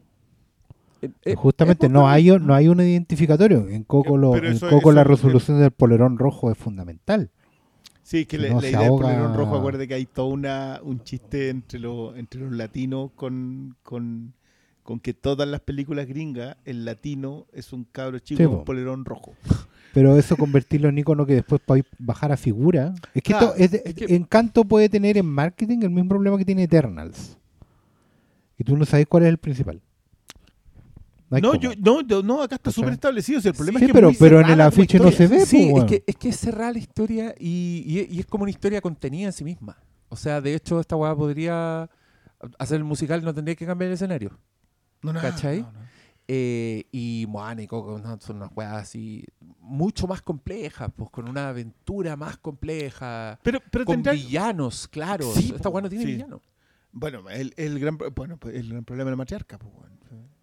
Sí, el- que yo no estoy diciendo que Lin Manuela haya caído en la caricatura de la matriarca como controladora y a la vez legadora y villana de la propia historia. No estoy diciendo eso. Creo que lamentablemente si no se puede salir de esa conversación, va a quedarse en eso. Pero a mí me gusta mucho lo que hace con las otras dos hermanas, por ejemplo. Sí, Sí, son, cosas, bueno. son cosas que están muy bien. No, Y sí está bien. Pero el problema es que Bruno, sí, esa es, la- lectura de la matriarca. No Oye, me gusta se- que haga eso un latino. Oye, bueno. ¿te fijáis que en, en Luca eh, silencio Bruno y en esta no se habla de Bruno? Bruno, ¿Qué, no. qué, qué pasa con Bruno? No sé. ¿Por qué al- acallan a alguien Bruno? le, a- alguien le No hizo quieren algo. ocultar a Bruno. Quedaron, quedaron muy, muy Ta- marcados por la película de Sacha Baron Cohen. No, está, está claro, está claro que este siglo va a seguir con su tendencia a ningunear a Bruno Díaz.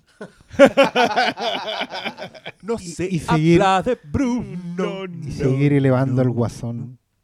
Qué siglo El horrible. guasón. Eh, el guaso. Ya, cabros. Pasamos las tres horas. Estos, estos muchachos. Yo solo quiero. A ver, a ver, decir Paulo. una última cosa. A ver. Agradecer a la persona, no sé quién fue, que envió ese meme que decía el único cast bueno es el, El Flimcast. Sí, Gracias. Buenísimo. De hecho, se sugirió que le pusiéramos el Flimboric a este, a este programa, pero No, queremos mufar nada Sí, ya, ya, fum- ya, Ya mufamos una. con nuestro capítulo de las elecciones, que todos se quedaron en la casa escuchando el Flimcast. ya, muchas gracias por escucharnos. Buenas, Buenas noches. noches. Adiós.